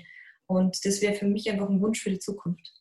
Also was mich nämlich auch total schockiert hat an dieser Aussage, mir war das bis dato nicht so bewusst, weil mir eigentlich klar war, dass jeder Sportler, egal ob jetzt Parasportler oder olympischer Sportler, mhm. äh, der für sein Land äh, sich Pisten runterstürzt, auf dem Eis rumläuft oder irgendwelche Pucks in Netz versucht zu schießen, dass der definitiv gefördert wird. Und deswegen hat mich das im Grunde auch ein wenig schockiert, dass du sagen musstest, das war ein harter Kampf, bis ich jetzt 2018 endlich mal beim Zoll irgendwie untergekommen bin. Ja, ähm. ja, total. Also und da muss man wirklich sagen, also es entwickelt sich in die richtige Richtung und äh, da glaube ich da auch dankbar, das ist auch gut so. Aber man, ich finde, man darf einfach das auch, also ich finde, es wird oft falsch einfach dargestellt. Ähm, es ist einfach definitiv nicht so, dass die Förderung adäquat ist und dass die gleich ist. Und das finde ich, muss man auch ansprechen. Und ähm, wenn man, man kämpft irgendwo dafür und, und ich freue mich auch ähm, über das, was, was ich auch erreicht habe in der, in der Zeit, einfach weil es für den ganzen Sport so ist. Aber ja, ein bisschen Luft nach oben haben wir noch. Definitiv. So. Definitiv. Ja, und wir tragen natürlich gerne dazu bei, dass ihr äh, gesehen werdet und dass ihr vielleicht dann, vielleicht auch durch uns, vielleicht ein bisschen gefördert werdet. Man weiß es nicht, wer, wer, diese Folge hört. Ähm, denn es, es, lohnt sich wirklich auch, die Paralympischen Spiele zu gucken. Denn der, der, deutsche Parasport, der war in den letzten Jahren international sehr, sehr erfolgreich, allein schon äh, durch dich, aber auch durch Namen wie zum Beispiel Andrea Eskau, die im Sommer Handbikerin ist und im Winter beim Biathlon und im Skilanglauf startet. Mhm. Äh, bei den Paralympics wie auch bei den Winter Paralympics mehrfach mit Gold dekoriert und mittlerweile ja auch für das Bundesinstitut für Sportwissenschaft in Bonn als Beraterin im Einsatz. Oder äh, ja die schon ein wenig länger zurückgetretenen Ex-Sportler mit Skilangläuferin und Biathletin Verena Bentele, dann Monoskifahrer Martin Praxenthaler oder Skirennfahrer Gerd Schönfelder. Alle holten ebenfalls mehrfach Gold bei Paralympischen Spielen und Weltmeisterschaften. Wie siehst du das? Wie sieht die Zukunft des Parasports aus? Wie steht es um den Nachwuchs? Ja, spannend, wenn ich ehrlich bin. ähm, es gibt im Parasport nicht so diese ähm, Nachwuchsstrukturen, die es im olympischen Bereich gibt.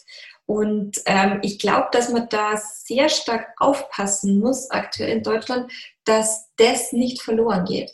ähm, weil es einfach bis vor einigen Jahren, also ich sage jetzt mal vor allem die Zeit Praxenthaler Schönfelder, da war es so, dass die, ähm, also die, die Verunfallten sehr schnell ähm, früh verrentet worden sind. Das heißt, da war die Zeit da. Und ähm, aus diesem Grund einfach, das denke ich, ist irgendwo klar, auch einfacher, ähm, sich ganz dem Sport zu widmen. Wenn ich jetzt aber jetzt schaue, ähm, nein, die, man muss immer früher quasi mit dem Sport beginnen und hat dann aber nebenbei ähm, auf die Schule, die Ausbildung, die Arbeit neben sich. Und ähm, es ist einfach schon so, dass man im paralympischen Sport jetzt nicht irgendwie ähm, Geldrücklagen bilden kann, wo man sagt, naja, ich kann jetzt meine berufliche Ausbildung nach hinten anstellen, ähm, weil ich habe die und die Möglichkeiten vielleicht mal. Die hat man einfach nicht. Das heißt, ähm, dass es einfach aktuell für den Nachwuchs deutlich schwieriger ist, wie es vor ein paar Jahren zu den, ich sage jetzt mal, goldenen Parasportzeiten auch war.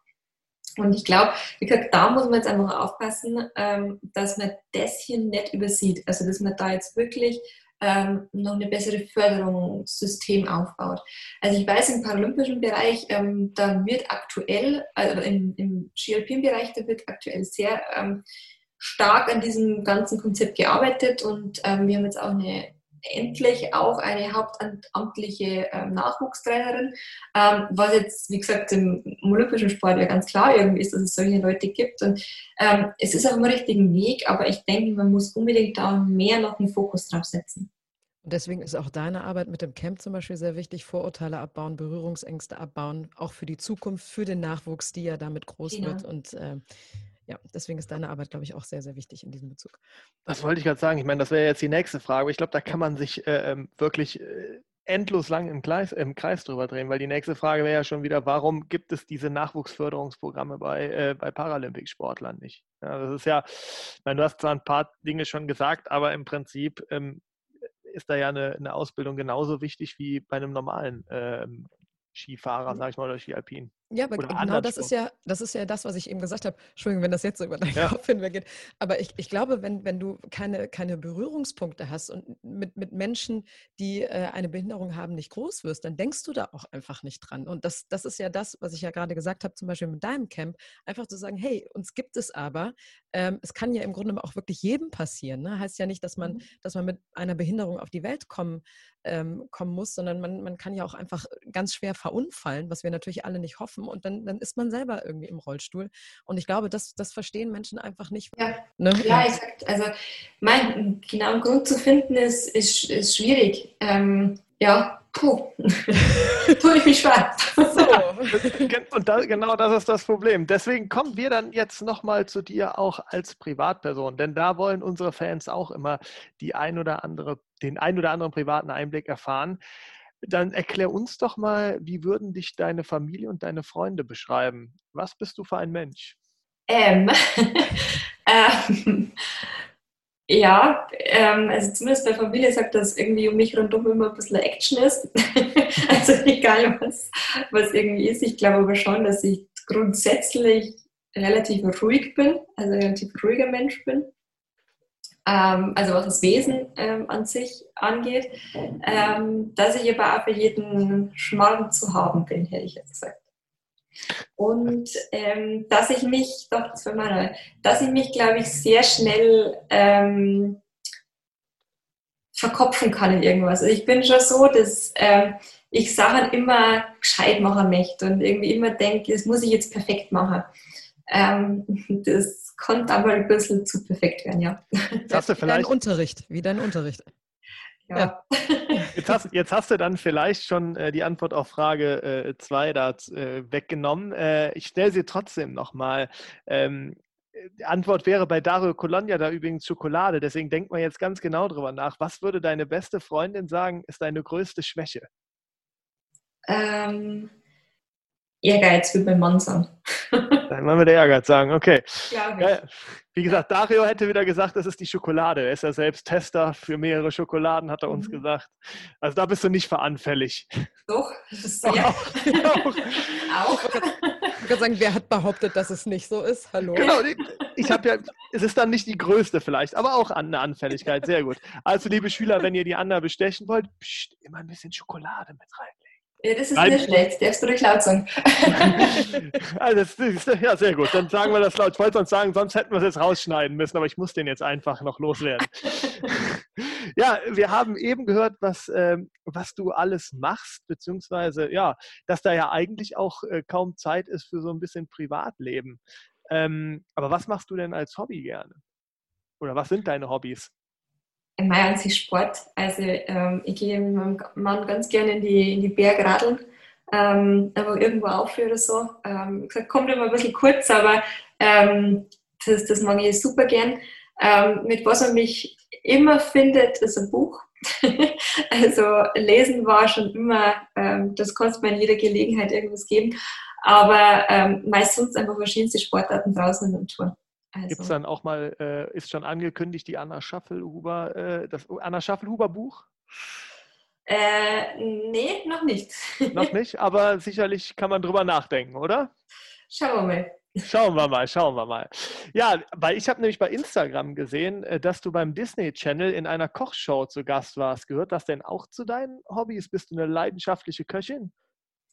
Ähm, also ich mache es gern, aber ich ähm, bin mit Sicherheit da jetzt nicht der totale Koch. Also das mit Sicherheit ähm, nicht. Also ich mache es gern, also gern und so weiter, aber ich bin jetzt da überhaupt nicht perfektionistisch, dass ich sage, und das noch ausprobieren und, und ähnliches. Da habe ich andere Leute in der Familie, die da mehr dahinter sind. Und was ist dann das absolute Lieblingsessen von dir? Schnitzel. Schnitzel. Schnitzel mit Pommes. Oh, und einen guten Salat dabei.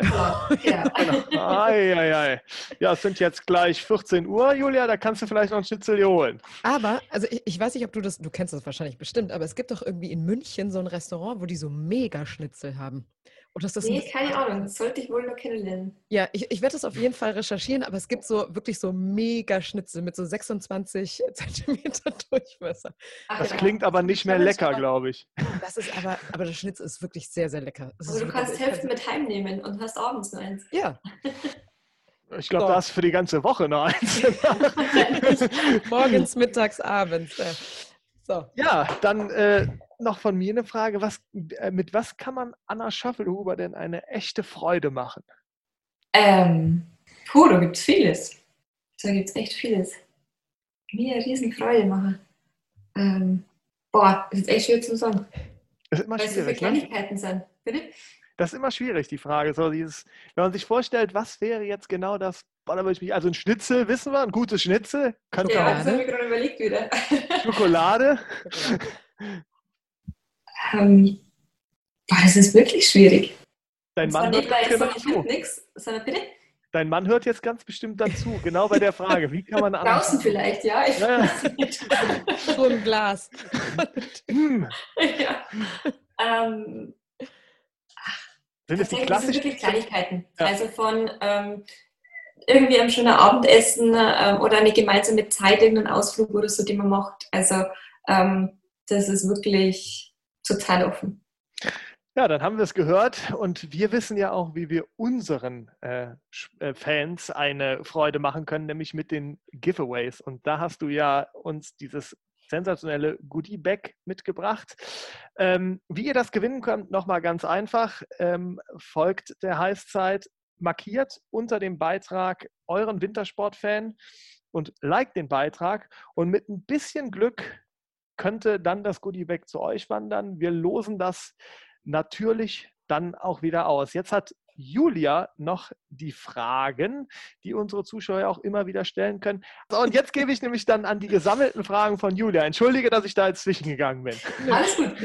Alles gut. Okay, dann haben wir nämlich noch ein paar Fragen, äh, beziehungsweise zwei Fragen von deinen Fans an dich. Wir können äh, leider nicht alle stellen, aber ich habe jetzt einfach mal zwei exemplarische rausgesucht. Und zwar fragt Janina, ob es etwas in der Zukunft gibt, was du unbedingt noch mal machen möchtest. Mhm, vieles. Ähm, Langlaufen Okay. Äh, aufschreiben wieder, lange laufen. Ähm, ja, du kannst viele verschiedene Sportarten ausprobieren, weil das einfach ähm, die letzten Jahre ein bisschen zu kurz kommen ist. Also wie gesagt, eben genau dieses Langlaufen oder Biathlon würde mich auch mehr interessieren. Ähm, einfach verschiedenste Sportarten ausprobieren. Und ganz wichtig bestimmt, den Sieg gegen Julia Kleine im Monobobfahren. Den hast du bestimmt auch noch drauf. Na, natürlich. Der steht drauf. Sehr gut. Den, den gebe ich dir jetzt schon. Nein, nein, nein, nein. Also es, Da äh, gibt es einen Videobeweis wieder. Da schalte ich mich wieder live aus Sochi ein. Äh, Das geht so nicht. Da muss man erst antreten, zumindest. Oder, oder ich mache es einfach so wie Trump. Wenn wir am Start stehen ne, und ich bin losgefahren, dann können wir einfach sagen, hier, schon gewonnen. Jetzt nochmal, So. genau. Und dann bin ich das Gericht und sage nein. Und wenn er vorne liegt, brichst du es ab, das Rennen. So, jetzt ist gut, jetzt super. Okay, ähm, genau. Und dann haben wir noch eine Frage, und zwar von äh, Jonathan, der wissen möchte, ähm, welche blöden Sprüche gegenüber dem Behindertensport dich besonders wütend oder vielleicht sogar traurig machen. Ähm, ja, ich glaube, das ist ähm, vielmals diese, diese Einstellung, glaube ich, eher.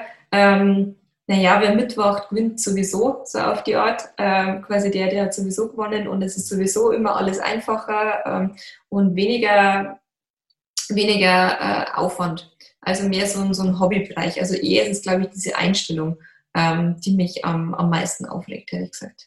Also nach dem Motto, ihr werdet keine richtigen Sportler, oder was? Genau, ja. Okay. Einfach das, das dahinter einfach nicht so sieht. Ja. Ja, wer das behauptet, der hat auch keine Ahnung. So, ähm, ich sag Er ist mal, vielleicht vielen, amerikanische Präsident. der, genau, weiß. der ist vielleicht Donald Noch. Trump hat das gesagt. Gut, äh, wenn diese Folge ausgestrahlt wird, dann ist er es ja nicht mehr. Ne? Deswegen können wir ja sagen, so. Können wir sagen. Dann äh, vielen Dank für euer Interesse. Wir werden dann äh, das Goodie-Bag von Anna Schaffelhuber in unserer Insta- und Facebook-Story verlosen und den oder die Gewinnerin dann benachrichtigen. So, Anna, aber du hast es noch nicht ganz geschafft, denn wir haben ja eben gehört, du gibst dein Comeback, aber auch nur gegen äh, ein Heißzeitmitglied. Äh, das Gesicht oben links wird wieder länger, aber wir haben jetzt quasi den Testlauf hier vor und das nennt sich bei uns nämlich die Fastlane. Äh, das ist nochmal ein ganz knackiger Wettbewerb mit vier Fragen. Bist du dazu bereit? Ich bin bereit. Du bist bereit. Dann erkläre uns in Frage 1 deine Sportart in einer Minute. Monoskifahren, das funktioniert genauso wie ähm, also ein normales Skifahren, nur dass ich ein Sitzgerät habe mit einem Ski und da quasi meine Bahnen ziehe. Ja, perfekt. Äh, 100 Punkte. Steht jetzt schon wieder unentschieden zwischen Julia und Anna. Dann kommen wir jetzt zur Frage 2. Ja, jetzt haben wir gehört, dass du dich in deiner Sportart super auskennst. Ähm, aber wie steht es denn mit anderen Sportarten? Deshalb erklär uns bitte, was das Faszinierende am Eishockey ist. ja, ähm, also, Guckst du bestimmt jede Woche, ne? Merke ich gerade. ähm, ja. also generell, ich schaue Sport ähm, eigentlich alles an, was es gibt. Ja, mache ich ein bisschen weniger, manchmal mehr. Ähm, mein Eishockey am spannendsten ist mit Sicherheit ähm, einfach die Schnelligkeit, die das, die das Spiel hat und das so schnell hin und her geht. Ähm, ja. Fertig. Es geht schnell hin und her und am Ende sollte einer gewinnen. Ich helfe dir ein bisschen. Ach so, Ja, jetzt ne? muss ich mehr erzählen. Ja, stimmt. Nee, alles gut, sehr gut, haben wir. Dann Frage 3. Warum sollte man sich unbedingt die Heißzeit anhören? weil ähm, man einfach viel mehr Zeit hat, sich einfach mit einem äh, Sportart bzw. mit einem Menschen auf den Hintergrund zu, zu beschäftigen und es abwechslungsreich hin und her geht. Hervorragend. Dann Frage 4. Nominier uns einen Sportler oder eine Sportlerin, Wintersportlerin, die du gerne in der nächsten Heißzeit hören würdest. Ich würde gern die Franzi Preuß mal hören. Die Das, Franzi das Poll. war die schnellste Antwort. Man merkt, da ist jemand vorbereitet. Okay, also Franzi Preuß aus dem Ja, Biathlon. heute. Sehr gut, sehr gut. Ja, also wir haben es jetzt mitgekriegt. Es steht jetzt quasi, Julia ist mit 400 Punkten in dieses Finale reingegangen. Anna hat aufgeholt, 400, 400. Wir müssen es auf der äh, Piste klären, den Sieger. Es bleibt dabei. Ihr kommt, ihr kommt nicht mehr raus. Ja, der Wunsch ist geäußert. Vielen Dank. Äh, wir werden äh, alle Hebel in Bewegung setzen, um dir die Franzi ja, zu ermöglichen, das Interview mit der Franzi zu ermöglichen. Dafür müsstest du uns noch versprechen, weiter unseren Podcast zu hören. Bin dabei. Selbstverständlich. Ne? Ja, dann hören wir uns sicherlich äh, im kommenden Winter nochmal oder im nächsten Jahr und dann gibt es wieder weiter was zu berichten. Ja, Ich sage ganz lieben Dank euch. wir, wir- wir danken dir, Anna Schaffelhuber. Vielen Dank für das Gespräch. Es hat sehr, sehr viel Spaß gemacht. Ich hoffe, dir auch. Sehr sogar. Dankeschön. Ja, und das war es auch für die Heißzeit, zumindest für heute. Wir sind in zwei Wochen wieder für euch da. Jeden zweiten Donnerstag im Monat versorgen wir euch mit einer gehörigen Portion Wintersport für alle, die auch im Sommer nicht ohne können. Natürlich sind wir Social Media mäßig ganz vorne mit dabei. Ihr findet eure Heißzeit bei Instagram und oder Facebook. Also schaut da doch mal vorbei und seid gespannt auf den nächsten Gast hier bei uns, dem ihr dann eure Fragen stellen könnt. Jetzt sage ich aber Ciao mit V-Stil. Fabi und Julia sind raus. Bis zum nächsten Mal. Bleibt gesund. Ciao, ciao.